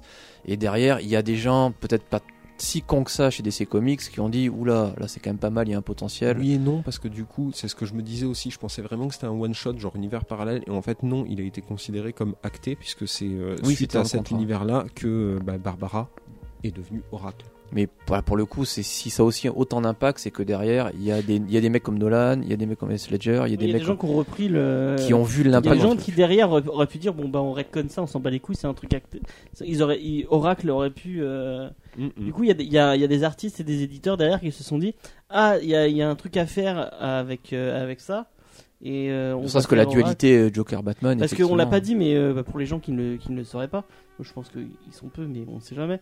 Euh, Barbara Gordon, après ce- cet événement, est devenue Oracle. Pour tout le monde, c'est Batgirl, mais pendant un très long moment, euh, elle a été en fauteuil roulant, et c'est elle qui, euh, même maintenant dans les, dans les jeux Arkham City, C'est elle Euh, qui, ouais, c'est qui elle donne toutes les infos. Ouais, c'est devenu, c'est devenu un personnage iconique, euh, gérant, gérant c'est tellement marquant qu'il y en a, il y en a une référence dans le Spider-Man Homecoming, puisque quand euh, le personnage de, j'ai oublié son Ned, euh, parle de geek en fauteuil, en fait, il est en train de parler d'Oracle.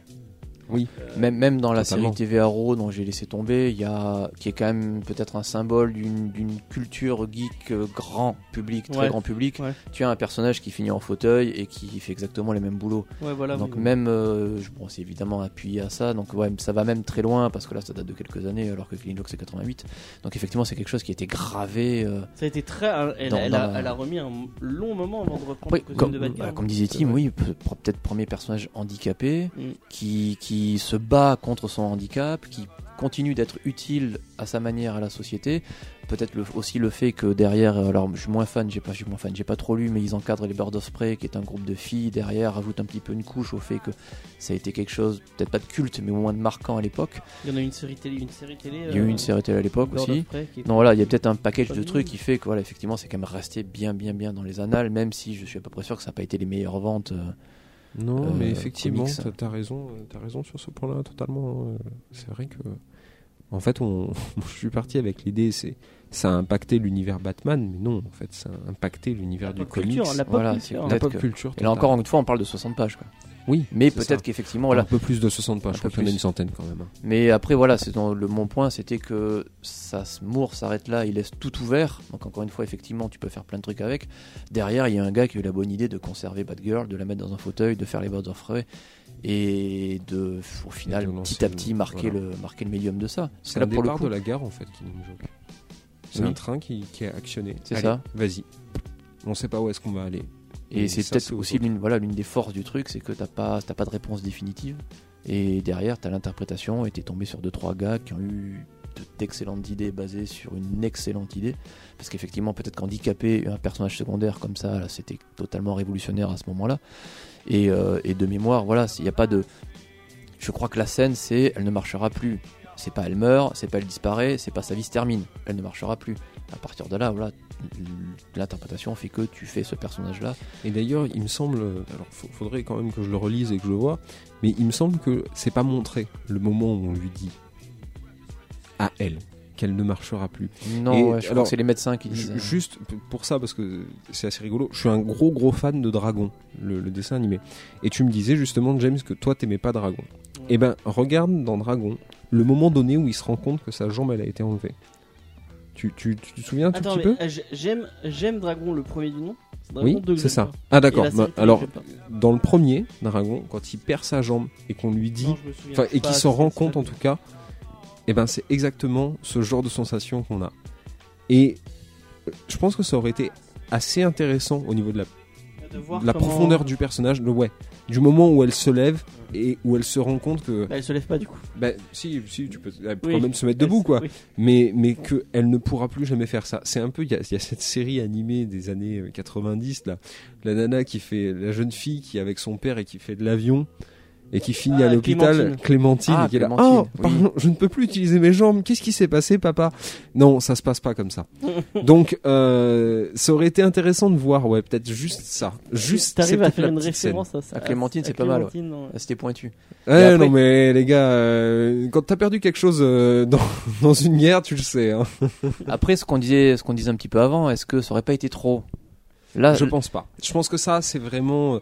Mais là, par contre, c'est si on veut rentrer dans une idée. euh, En fait, il, a- il, il essaye pas de chercher vraiment de- d'entrer dans la psychologie de Barbara c'est c'est pas tant la psychologie. Là, ça aurait été vraiment rajouter cette scène, cette simple scène, ça aurait été simplement pour les handicapés. Je pense que ça aurait, ça aurait parlé à un public qui est au final assez restreint, mais euh, mais ouais. Ouais, mais à l'époque, il n'y que- avait pas cette idée de diversité et d'essayer de représenter. euh, Oui, oui, c'est vrai en plus. Donc ouais, non, c'est. Enfin voilà. là, Mais c'est vrai, ton, ton idée est très très intelligente et il aurait pu. Mais à l'époque, c'est peut-être. Alors moi, pas- c'est vraiment dans la dualité euh, Joker-Batman et Oui, dans le c'est plan du Joker que j'aurais aimé en quelques fait. pages en plus. Ouais. Là, sur Barbara Gordon, là, je pense que c'est c'est tellement violent et ça s'arrête de manière tellement horrible pour elle que et puis et puis en fait ce qui est ce qui est même presque horrible c'est que tu as cette scène où on apprend ce qui se passe et derrière c'est fini on n'entend plus parler Ah ouais, non, on la et, voit tu- plus. et tu- et même des fois tu, tu lis la fin du comics et tu dis putain là t'as un lit d'hôpital quoi c'est c'est c'est horrible Bah, on sait pas. Et en plus, fait, la on fin- sait même pas où est-ce qu'elle est. C'est ça qui est ouf. c'est ça c'est que tu l'oublies et la fin du comics sans dire comment ça se finit parce que c'est c'est interprétation il y a c'est pas quelque chose qui est à des années lumière de, de cette pauvre fille qui a Ouais, chargé ouais, quand, pour quand rien. tu, quand tu, tu fermes ton Killing Joke, c'est la, la, la, la première chose à laquelle tu vas penser, c'est pas du tout Barbara Gordon, c'est euh, Non, c'est ouais. le Joker Et, et, euh, Batman. Du coup, moi, je l'ai relu pour l'occasion, et c'est vraiment en le relisant, je me suis dit, putain, mais quelle pauvre fille, mais c'est- c'est c'est ignoble. Mais c'est c'est Et vrai ça, c'est vraiment travaillé pour le Mais- coup. mais c'est c'est vrai que ça, je, je m'en souviens parfaitement parce que moi, la première fois que je l'ai lu, Killing Joke, c'était il y a longtemps, et en fait, j'avais une version allemande. C'est vraiment, j'avais Ah. une version que tu poche allemande. Et oui, je lisais allemand à l'époque. Et du coup, je finis ça, Version pop. et le, du coup, je, je clôture complètement, je ferme la page. Et la première chose que je Mais me suis demandé, c'est euh, non, euh, Verkation, euh, mais euh, Sehr non. Le, le truc, c'est que la première chose que je me suis dit, c'est est-ce que le Joker est mort? Oui, c'est Et à ça. aucun moment, effectivement, Est-ce que je Barbara me suis demandé Gordon- est-ce que Barbara Gordon va, Ah, va survivre La, la- la scène de fin est très marquante, sans- sans la raconter, Totalement. parce que Et là, voilà. tu la racontes, enfin, tu la racontes. Et, et pour le coup, c'est peut-être partie de ces œuvres qui méritent une un deuxième, deuxième Deuxième lecture, et ouais. notamment une lecture peut-être dans le temps, parce que. Oui. De toute façon, n'importe quelle chose écrite par Alan Moore et- mérite d'être relue au moins trois fois. Alors, Minimum. n'importe quelle chose, je suis pas tout à fait d'accord. Ah ouais parce qu'il a fait une œuvre chez Urban avant de faire Providence. Euh, il en a fait une, un autre qui s'appelle euh, le Necronomicon. Neonomicon. The Necronomicon, Ouais. merci. Et euh, C'est nul c'est pas nul, c'est d'humour. C'est un, c'est un préquel à Providence. C'est un préquel à Providence, mais qui était du coup chez un autre éditeur. Donc, Avatar. Voilà. Donc c'est c'est un peu bâtard et euh, Par contre, hélas, euh, c'est presque obligatoire pour vraiment embrasser la fin de Providence. oui. Ah bon? Oui, oui, quand même. À la fin de Providence, tu as un paquet de personnages qui apparaissent. Si t'as pas une Neonomicon, t'as pas la moindre idée que ça peut être. D'accord. C'est pas grave parce que Moore a un talent d'écriture qui fait que tu comprends vite qui c'est. Et quand tu sais ce qui s'est passé, ça rajoute un petit Voilà. piment euh, Là, dans supplémentaire. Necronomicon, concrètement, tu vois une nana se faire baiser par un poisson aussi. D'accord. Voilà. Ouais. Ça y va à ce niveau-là, faisant. Par contre, coup, ça a un impact sur la fin de Providence. Voilà. Mais ça fait référence au cauchemar de que, gros travail de Lovecraft. Ah, et parce que le poisson est quand même. euh, voilà, il y a la dualité. J'ai adoré Neonomicon. Et, euh, Mais Et- c'est à lire. C'est à lire. D'ailleurs, pour ceux, pour ceux qui aimeraient euh, aller vraiment plus loin avec Moore, j'avais réussi à me procurer, pas très compliqué en fait. Euh, donc pour l'histoire, euh, Alan Moore, donc Providence et euh, Neonomicon, c'est basé sur Lovecraft et sur le mythe de Cthulhu. Totalement. C'est sa relecture. Et, Pas du mythe de Cthulhu. hein. Oui, Lovecraft. C'est Lovecraft en général. Lovecraft en général, oui, pas forcément. Voilà. Et, et euh, ce, enfin, enfin, ce- comment dire, il a, il avait un, si je me rappelle bien, il avait déjà un script avec énormément d'idées écrites et il l'a oublié dans un taxi à Londres et il l'a jamais retrouvé. Et là, tous les fans de Moore et de Lovecraft s'ouvrent en deux parce que Moore, qui avait des centaines et des centaines de pages sur, sur, sur ce truc-là qui disparaissent, c'est forcément un drame. Et ils ont réussi à comp- compiler beaucoup de choses-là dans un bouquin qui s'appelle Yugos Culture and Other Growth, avec un paquet de trucs, euh, des, nouvelles, mais aussi des interviews. Et il y a une, notamment une interview d'un dessinateur, dont j'ai oublié le nom, hélas, qui, qui écrit comment est-ce qu'il a bossé avec Moore. Et c'est super, super intéressant. Je pense qu'il bossait peut-être pareil avec, euh, Brian Boland, c'est que le mec, sur une, sur une page, il va t'écrire 15 références. J'aimerais que ça soit comme ça, comme ça. C'est toi qui le sens. Moi, j'ai écouté tel genre de musique, mais je sais que toi, t'aimes faire comme ça. Alors peut-être que il faudrait le faire autrement. Et à côté, tu as vraiment ce qui a été dessiné. Et autant des fois, c'est parfait ce que Moore a décrit. Autant des fois, le dessinateur a pris un autre angle et ça marche du tonnerre. Et voilà, ce, pour ceux qui vraiment qui ont aimé Providence et qui ont, qui ont aimé Nonomicon, ce truc-là est c'est pas obligatoire, c'est un peu lourd à lire des fois, mais euh, t'as la manière de travailler de Moore qui est d'une humilité extraordinaire, même si c'est peut-être pas encore le grand grand Moore, et qui a vraiment un amour de ce qu'il peut faire qui est vraiment vraiment puissant. Je me suis vraiment régalé à lire ce truc-là, même s'il n'y a pas forcément tout tout qui est bon. Moi j'ai eu, Discrétion, j'ai la chance. Je sais pas si c'est, pas maintenant s'ils vont les rééditer. Euh, pour les 5 ans d'Urban, euh, en Noël dernier, ils avaient ressorti plein de. Enfin, ils avaient ressorti Watchmen, euh, Punk Rock Jesus, Day Tripper et, euh, et du Justice League. Et euh, on, avait eu le- on avait reçu le, le Watchmen. Et euh, du coup, il y a, dans le Watchmen, en plus de déjà Watchmen qui est génial, vous avez toute la. Enfin, je sais pas si tu as eu la chance de jeter un coup d'œil euh, au, ti- au titre. Vous avez toute la cor- enfin une partie de la correspondance entre euh, entre Gibbons et, et Moore et enfin lire ça, c'est passionnant. C'est toucher un bout d'histoire. Ouais. ouais. C'est ça, Et c'est le vois en même train de discuter, en train de discuter de comment ils vont faire Watchmen. Donc il lui, il lui dit ah ouais moi je voudrais, enfin je voudrais utiliser tel personnage et nanani nanana. Et c'est passionnant vraiment. T'as un vrai, t'as un vrai échange. J'imagine que c'est pareil. T'as un vrai échange entre le scénariste et le dessinateur. Et là, pour, coup, pour le coup, t'es vraiment dans l'artistique. Ouais, on passe dans le coup dans les coulisses totales et c'est c'est c'est passionnant. Là où des fois, voilà, euh, ça nous est arrivé de le dire à l'émission, tu sens qu'il y a des titres, le dessinateur avait pas envie. Euh, t'as dit, tu sens qu'il y a des titres, c'est du travail, le blockbuster annuel de Marvel. King, Tu- bah, Kingsman euh, pour Gibbons, c'est totalement. Voilà, tu sens qu'à un moment donné, euh, t'es pas dans cette dans cette relation. eh, Il faut faire du bon, du bon, de la bonne bande dessinée, du bon comics. Et parfois, tu lis des gros gros titres Marvel ou même DC, et tu sens qu'il faut sortir un gros truc. Et là, tu comprends quand éventuellement tu lis euh, les échanges d'humour, tu comprends qu'on est sans doute pas du tout dans cette optique-là, bah. et qu'il faut vendre du spin-off, il faut vendre du personnage, et que le film sort à la fin de Bah, l'année, quand tu et que lis tu mets Hickman chez Marvel et que tu lis Hickman en, en, en chez Image, c'est totalement différent. quoi. Bah, les meilleurs aussi, sur, euh, c'était pas le truc le plus pourri des X-Men quand il y était, parce que le reste était très nul. Par contre, ouais, les meilleurs par ailleurs, c'est c'est- c'est quand Ouais, voilà. C'est exceptionnel. C'est un régal de Mais tous les, tous les c'est instants. peut-être, euh, C'est peut-être un petit peu ça, euh, le renouveau du comics. C'est des auteurs comme, euh, comme les. On, ou-. Ouais. Alors j'aimerais bien dire que c'est la même chose pour Morrison, mais euh, pour avoir eu l'occasion de discuter avec Raphaël Paquette, euh, qui était euh, l'un des dessinateurs de, de The Swamp Thing, mais avec Morrison de Grant Morrison présente, Batman, c'est Ouais. Raphaël Paquette. Raphaël Raphaël ou Yannick? Raphaël. Raphaël. Yannick peut-être, je sais plus, Paquette en tout cas. Si c'est très beau, si c'est très beau, c'est Paquette. C'est Yannick très Paquette. beau, c'est très très beau Ouais, ce qu'il fait. Est-ce qu'il a fait Wonder Woman Earth One Oui, avec Morrison Oui, c'est lui. Yannick. Voilà. Et du coup, il nous a expliqué un petit peu comment ça marchait. Et là, par contre, c'est l'inverse total. En fait, Morrison, il est un petit peu autiste. Et en fait, personne ne discute avec lui. En fait, c'est sa femme qui fait Bon, alors écoute, il m'a dit ça, ça et ça. Ça veut dire ça, ça et ça. À toi de jouer. Donc Ah, Mor- c'est assez rigolo de Morrison, voir un c'est- peu le truc. Et c'est sa Ah, femme Morrison, qui. c'est très particulier. Morrison, c'est très. Lui, lui, il est, parti loin aussi. hein. Ah, c'est. il se, il se dit, euh, il se dit magicien. Ah, c'est Al enfin, Topo, il- lui aussi, hein, lui tout seul. Ouais, là, je sais pas Mais si vous avez lu The. Nameless de lui. Oui, C'est, c'est très très chaud. c'est génial. Mais j'ai pas la moindre idée de dire pourquoi. Au bout de 15 pages, je savais pas si c'était le monde des rêves, le monde spirituel, la réalité, le passé, le présent. Et à un moment donné, tu prends des, des plages dans la gueule, euh, tu comprends rien, mais c'est formidable. Et tu, tu fermes le truc, tu dis, qu'est-ce que c'était? Je vais peut-être le relire. Puis Mais tu un le peu, relis, comme, comprends un rien. peu comme Joe, la grande aventure. hein, C'est génial, la grande aventure intérieure. La grande aventure ou C'est l'aventure l'aventure intérieure L'aventure l'aventure intérieure, voilà. Mais c'est hein. Tu le- fois. Tu le cites beaucoup et Parce que pour moi, c'est Joe, la grande aventure. C'est la grande aventure de la l'aventure vie. intérieure. L'aventure intérieure de la vie. Non, Non. Juste l'aventure intérieure. avec Sean Murphy. Mais ouais, effectivement, là aussi, quoi. Au début, la première fois que j'ai lu, j'étais là, mais qu'est-ce que c'est que je que lis ce truc. Mais Je te l'apporterai si tu veux. D'accord, avec plaisir. C'est pas le meilleur. C'est pas le meilleur, mais il est intéressant. C'est pareil, Il est très nous intéressant. Trois, nous trois, j'ai adoré. Nous trois, c'est Mais à extraordinaire. côté, tu le files à- bah, je l'ai filé notamment à, à une amie, qui est mon amie, et, euh, et elle a rien bité. Elle était là, mais putain, j'adore les animaux et ton truc, j'ai pas réussi à le piffrer. quoi. Ah oui, c'est le truc de. Oui, oui. Avec le chat, le chien et le lapin, Et le lapin, ouais. qui ont été euh, transformés par l'armée. Il y a une vidéo assez, assez cool de, de, de Beau Masque euh, sur. Je le, je le mettrai en lien si vous voulez. Pareil, c'est, X-Men de Morrison. Euh, Moi, j'en ai lu beaucoup. On se, on se faisait chier comme on se fait chier chez les X-Men de temps en temps. Il est arrivé, il a dynamité absolument tout. Il a fait une fin auquel personne n'a compris. Et je l'ai relu il y a pas si longtemps que ça. J'ai toujours pas compris. Mais c'était. Ça allait loin. Là, pour le coup, ça Contrairement très, très du coup à Aaron, qui lui, je trouve, a réussi à faire des bonnes histoires.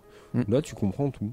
Et c'est Mais fun. c'est, mais c'est fun. Ça, ça va pas plus loin. Aaron, c'est, l'archétype pour moi du, du scénariste euh, qui fait de l'indé magnifique, Voilà. mais qui est capable de faire du quoi bon Jason Aaron en anglais déjà Euh, Scalped. sculpt. Ah oui, Scat. Qui est, qui est clairement euh, un des polars les God- plus, euh, les God plus euh, Dame. Il y a le mince celui qui se passe euh, dans ce euh, le autour du foot américain. euh, c'est Ah. Jason euh, C'est pas South. euh, South, si. Southwest South Non, Southern Bastard, voilà. Euh, il en avait fait un sur la guerre du Vietnam aussi qui était assez, Ouais, qui non, était non, assez cool. Il, il est chaud, il est chaud. Et, Et, pourtant, euh, à côté de ça, il te sort des X-Men géniaux. Il t'a sorti un Thor, le, Thor, c'est un vrai régal. le tueur de Dieu. Ah oui. Oh, grandiose. Son Doctor euh, C'est pas lui qui cool. avait fait avec Bacalo euh, euh, quand c'est Wolverine qui Wolverine the la- X-Men. Wolverine X-Men qui tient la. C'était très cool. Qui, tient la. C'est lui qui, qui tient l'école. euh, Ouais, ouais, ouais, Bacalo et, euh, était énorme. Et zut, j'ai mangé le nom du dessinateur que j'aime beaucoup aussi, euh, qui, euh, qui a fait Wolverine et the X-Men. Je trouverais pas. Mais ouais, c'est cool, c'est funky. Et pour le coup, c'est pour. Voilà, ça c'est un autre débat, mais à un moment donné, je pense qu'être un grand scénariste, c'est aussi Tu vois, ça. ça, ça me parle, alors que l'X-Men de Morrison, c'est Quietly au dessin et Quietly, j'arrive pas. Quickly, moi j'aime beaucoup, mais je Ah, reconnais non, que c'est perché quand même. Après, il a C'est pas marqué. Quietly hein. sur euh, euh, oui, euh, nous trois Oui, aussi oui, si, oui. Ouais, c'est lui. Ouais, ouais, c'est Ah bah voilà. aussi. Ah, j'aime pas du tout. Donc oui, je comprends que ça soit euh, assez, euh, assez opaque comme dessin. Je comprends Oui. qu'on peut aimer, mais moi j'arrive pas. C'est, c'est comme Stevie Dillon, c'est- il y a des, des gens, j'arrive pas à rentrer. Mais là encore, et du coup, je, je, je sais plus si c'est ici que je l'avais dit ou si c'était avec un client. Mais euh, voilà, si c'était ici. Mais là encore, dans le comics, si un auteur choisit un Ah oui, dessinateur, choisis, oui, celui que tu l'as dit- c'est pour une bonne raison. Voilà. C'est le, le, le scénariste qui choisit son dessinateur. C'est le scénariste qui Contrairement à la franco-belge où tu disais que Exactement, c'était, euh, nous c'était Ouais. Et là, là, là, ça se voit lorsque t'as un duo qui marche bien. Ah On oui. l'a dit souvent tu dans ces, gardes. dans, dans ces tu vois, émissions. on, en- on parlait la semaine dernière de Descender, quand tu vois euh, Dustin Nguyen, euh, non, euh, non, comment on dit on, a dit Non, on dit pas Nguyen apparemment, le, le NG c'est W, donc Ouais, mais essaye pas de faire du vietnamien si tu t'es pas vietnamien. Oui, voilà. Mais ouais. Nguyen, ils comprendront tous. d'accord. Dustin Nguyen et euh, les meilleurs du coup euh, pour euh, Dire Le, le- le duo de Han Wheaton, Mike Carey, Peter Gross qui a fait Lucifer avant, Oui, voilà, là oui. aussi ça marche, mais Mhm. d'une folie tellement ça marche bien.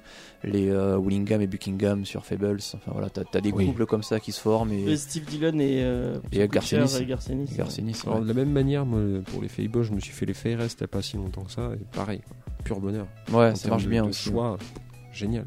C'est pas que Bert sur. euh, Ça change selon le tome. Ça Ouais. change à chaque fois de dessinateur et de Et scénariste. C'est curieusement, alors les Fairies, c'est tu, tu sors en plus peut-être de Fables avec Mark Buckingham, c'est magnifique, et même parfois les artistes qui viennent compléter sont forcément bons. Michael Red a été euh, extraordinaire sur Fables, alors que parfois je le trouve pas forcément super inspiré, ou du moins un peu facile dans son style. Les couvertures restent toujours Les extraordinaires. couvertures sont géniales. Et sur Fairus, tu commences à lire. Techniquement, c'est peut-être un peu moins bon. Les bouts de 5 pages, tu te dis putain, mais c'est juste parfait. C'est le Mhm. dessinateur qu'il fallait. C'est euh, exactement ça. Et quand ça marche, euh, voilà, c'est que du bonheur. Il y en a pas mal. hein. Il y en a pas mal comme ça. Aaron, il marche bien aussi. euh, il a une facilité avec quasiment tous les dessinateurs, beaucoup de dessinateurs.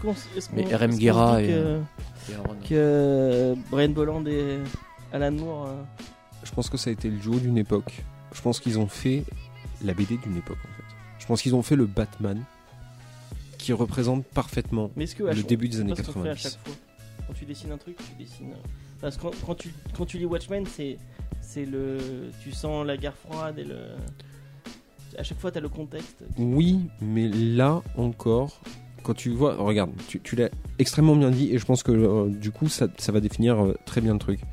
Watchmen, ça représente l'état du monde. C'est-à-dire l'état dans lequel était notre monde quand il a été fait. Batman, ça représente le Batman fin des années 80. Parfaitement. Mais pas le monde qui l'entoure, pas Ouais, notre monde. Comment Batman Ça représente juste le Batman. Ah. Et ça le pose comme tel. Je, je sais pas si c'est représentatif de ce moment-là ou si c'est une évolution naturelle et que juste c'est la première pierre du truc. Parce que voilà, Watchmen, encore une fois, c'est une histoire de super-héros qui pète une durite, notamment quelques-uns. Et c'est juste arrivé parfaitement à ce moment-là et t'enchaînes sur le reste, effectivement, avec des super-héros qui sont beaucoup plus gris et beaucoup moins manichéens. Alors je sais pas si c'est tellement génial et qu'en fait le mec a été avant-gardiste de une semaine, deux semaines, trois mois et qu'il a sorti le Batman l'évolution naturelle du Batman, qui est quand même très très très inquiétant dans, ce comics là. De suite, il est très très inquiétant. T'étais très très loin du justicier qui va sauver la veuve et l'orphelin. Le mec, il a un objectif en tête par rapport au Joker. Donc je voilà, je sais pas si c'est quelque chose qui était représentatif et du coup un petit peu facile, ou si c'est une évolution naturelle et juste Moore, il est arrivé au moment où il fallait. Et avec le génie de Moore, il a dit, ben voilà, il y a peut-être, mais quoi que c'est, pas, c'est quasiment pareil. Mais voilà, c'est juste, euh, est-ce que Moore était suffisamment génial pour anticiper quelque chose qui allait être naturel et accessoirement lancer, euh, voilà, comme tu disais, lancer le train sur tout le reste? Pas- peut-être un peu, bon, voilà, Moore c'est quelqu'un d'excessivement cultivé. Le, le médium dans le comics, on le sait, bouge avec la société et, euh, et ça se voit à tous les niveaux, notamment le gros travail. C'est pas pour rien si on dit que c'est lui qui a, qui a, qui a- qui a fait passer euh, le comics du Dark Age au. Oui, voilà, à un moment donné, là aussi, peut-être que les éditeurs, faut peut-être saluer un tout petit peu le travail des éditeurs à l'époque des comics américains qui ont vu peut-être l'impasse et ont fait venir du Alan Moore, du Warren Ellis, du Neil Gaiman, du Sans sang, chercher les, les du sang frais britannique et, euh, et qui a peut-être lancé, euh, et c'est peut-être pour ça aussi qu'on, pas qu'on s'ennuie, mais peut-être en ce moment-là, on aurait besoin de ça à l'heure actuelle dans le comics. Moi, je, quoi. Il y a moins de scénaristes, ben, on, on sent de moins en enfin tous les noms. euh, moi très on con- voit Bendis qui part. euh, Voilà, c'est que les, euh, les, les, les gros blockbusters, euh, les gros annuals, les events, les événements Marvel, c'est Bendis qui les fait. Peut-être qu'il y a personne d'autre derrière. Et moi, ce qui me régale dans les comics à l'heure actuelle, c'est pas les grosses histoires des X-Men, ouais, ni les gros. plus petites C'est euh, Tom King sur euh, sur, Sur Vision, c'est euh, c'est du Mark White, Chris euh, sur sur peut-être Black Widow qui était relativement cool. Et c'est peut-être paradoxalement des titres euh, un peu moins un peu moins plus indé, peut-être. voilà, ouais, un peu plus décalé par rapport aux gros Avengers qui vont taper Kang, euh, Apocalypse et tout le bordel quoi. Donc c'est il y a un- voilà, il y a peut-être un second souffle à trouver et voilà, des mecs comme Moore étaient capables de le faire et là Peut-être qu'on va le trouver. Après tout, en ça. ce moment, même dans le manga, il y a un nouveau souffle qui se fait. On revient plus aux bases. Il n'y a qu'à espérer que le comic ça même Peut-être qu'il va y avoir un nouveau Killing Joke chez Marvel. Peut-être, peut-être. et un nouveau virage. peut-être une, une manière de manière d'éditer. J'aime j'aime beaucoup euh, ce que fait DC Comics en termes éditoriels de comics, c'est-à-dire que tu as ton Batman, ton Superman, ton Green Lantern parce que tu as des clients là-dessus. Ouais. Derrière, tu as essayé des labels, tu as essayé de le label de euh, j'ai bouffé le nom pardon Dark de- Horse. euh, non le, le, le, ah, le Young Vertigo. Animals. Young Animals, euh, merde, Ah je oui. sais plus comment il s'appelle. Le, ah, on aime ou on n'aime pas, mais t'essayes ce label-là. Mm. Tu as Bendis qui va avoir son propre label. Ouais. Tu as Vertigo qui va revenir. Le Black Label. T'as le. Black Label avec des histoires, des, des personnages iconiques, mais hors continuité. Et euh, Sandman qui a son propre. c'est, c'est peut-être ça qui va pas sauver le truc, mais voilà, tu, les hardcore qui vont faire du comics euh, Batman contre, tous les mois, Animals, fini. hein. tu vas les avoir. Ouais, Young C'est Animal, parti. c'est fini, hélas. Mais au moins, c'est, peut-être ça. Ils tentent des choses et si ça va, si ça vend pas, ils, ils arrêtent. Mais ils- Parce au moins que ils tentent, ils continuent à. Les gros gros auteurs, techniquement, tu veux faire du gros auteur maintenant. Enfin, un gros auteur veut faire quelque chose, il va peut-être pas aller sur les deux majors, il va aller sur du Image, Ouais, il sur veut du, faire du creator own maintenant. sur du Dark Horse avec Karen Berger qui revient, qui va faire ses Berger Books. Donc c'est peut-être voilà de, de l'indé. Voilà, il y a des, il y a quand même des, des, des scénaristes chez Image Comics, euh, ça casse des culs, je pense. Moi que- j'ai l'impression, après c'est la, la, la, la vision que j'en ai euh, euh, en tant que petit lecteur français qui, qui lit ce qui sort en France, que tout ce que fait Image, enfin chaque série qui sort, c'est- quand je quand, un- ça, ça devient. euh, quand je lis le previews, donc le magazine américain avec ce qui va sortir dans trois mois, ce que fait Image, tu pleures systématiquement parce que systématiquement tous les mois sur 10 nouveaux titres, t'en as 5 tu fais putain j'ai envie de a ça. quoi. bombe, ouais. Bah, regarde les, C'est les- extraordinaire. les- le top qu'on a fait cette, de, de la saison. Et, bon, après, euh, c'est moi qui choisis les, les comics et je pars plus vers l'indé parce que c'est ce qui me plaît. Mais On, on l'aurait dit. On que l'aurait- de l'indé. On l'aurait dit s'il y avait un comics euh, mainstream, enfin bah, mainstream super-héros qui nous avait cassé l'oignon, vraiment un truc de ouf. L'aurait- Super Sons. Oui, Super Sons, effectivement, je Voilà. il y était, et puis c'était c'était juste Parce cool. que c'est l'un des seuls comics actuels qui soit joyeux, en fait, qui soit pétillant, Ça qui change, soit ouais. coloré. Le, le dernier que j'ai lu qui était comme ça, c'était Super Dinosaure de, Kirk- de Kirkman, qu'il avait fait pour son fils. Oui, c'est peut-être ça manque, de- ça manque très clairement de, simplici- de simplicité. Ça, les ça manque de couleur en fait. Le comics aujourd'hui est très très très sombre. Alors quand c'est un bon scénariste et que c'est une bonne histoire intéressante, pourquoi pas? Mais sinon c'est trop C'est fou quand tu disais le flash de Manapool qui était, qui était totalement ce que tu dis, hein, coloré, euh, euh, enfin, pétillant. euh, Enfin, je sais pas si tu, tu l'as autant aimé que moi, je l'ai aimé. Euh, J'ai adoré ce run. euh, tout, enfin, bon, après, j'adore tout ce que fait Manapool, mais euh, le, en tant que scénariste et en tant que. Je sais plus qui c'est qui était avec lui. euh, je crois que son coloriste l'aidait au niveau du scénario, c'était vraiment oufissime. Buc- Buccialetto Ouais, voilà. Ouais. Et euh, après, il est passé sur euh, Batman pour faire. Detective Comics. ouais. Oui, pardon. Et, et bon, c'était beau parce que c'était Manapool, mais c'était gris. C'était pas, tu vas pas faire un Batman coloré. Enfin, tu Parce que c'est mais- l'ambiance qu'il y a aujourd'hui. Ouais. Et c'est dommage. Mais tu lis même Il les, premières Flash, aventures de il Robin. Non, il aurait dû partir sur Robin. Les Robin tout seul, c'était tellement génial. Fan de. Oui, mais Robin tout seul, c'est-à-dire euh, la période où il, il revient, où il a été mort et qu'il revient tout juste, c'est complètement pété. C'est un pur bonheur. Mais voilà. Je crois qu'on a, on a fait un peu le tour. Ouais, il me Surtout que semble. vous Allez. dit un quart d'heure et on, a- on Ah, là, là, ça va être compliqué. Ouais, là. c'est c'est plus qu'un quart d'heure. Va falloir Mais décoller très vite. voilà. Et ben des gros bisous à tout le monde. Ouais, C'était un plaisir. génial. Euh, bah, sachez que vous pouvez nous retrouver. Bon, maintenant, euh, je l'ai déjà dit, vous allez plus nous retrouver sur SoundCloud. Cette, je vais mettre cette dernière disponible euh, sur, sur SoundCloud pour les gens qui nous écoutaient avant. Mais passez sur Ocha ou passez directement sur le site internet ou sur le flux, sur toutes vos applications de podcast, Podcast Addict, iTunes et compagnie. Moi, je vous dis à la semaine prochaine où on vous parle de The Crow. Euh, je ne sais pas qui y aura, mais a priori pas grand Il n'y monde. aura pas moi, malheureusement. Et, euh, ça va être compliqué. On va, être- on va tenter, mais ça va être compliqué. Mais en tout cas, euh, voilà. Passez de bonnes vacances. Le Encore des gros bisous. Et à très bientôt. Allez, à la prochaine. Bye bye. Ciao, à la prochaine.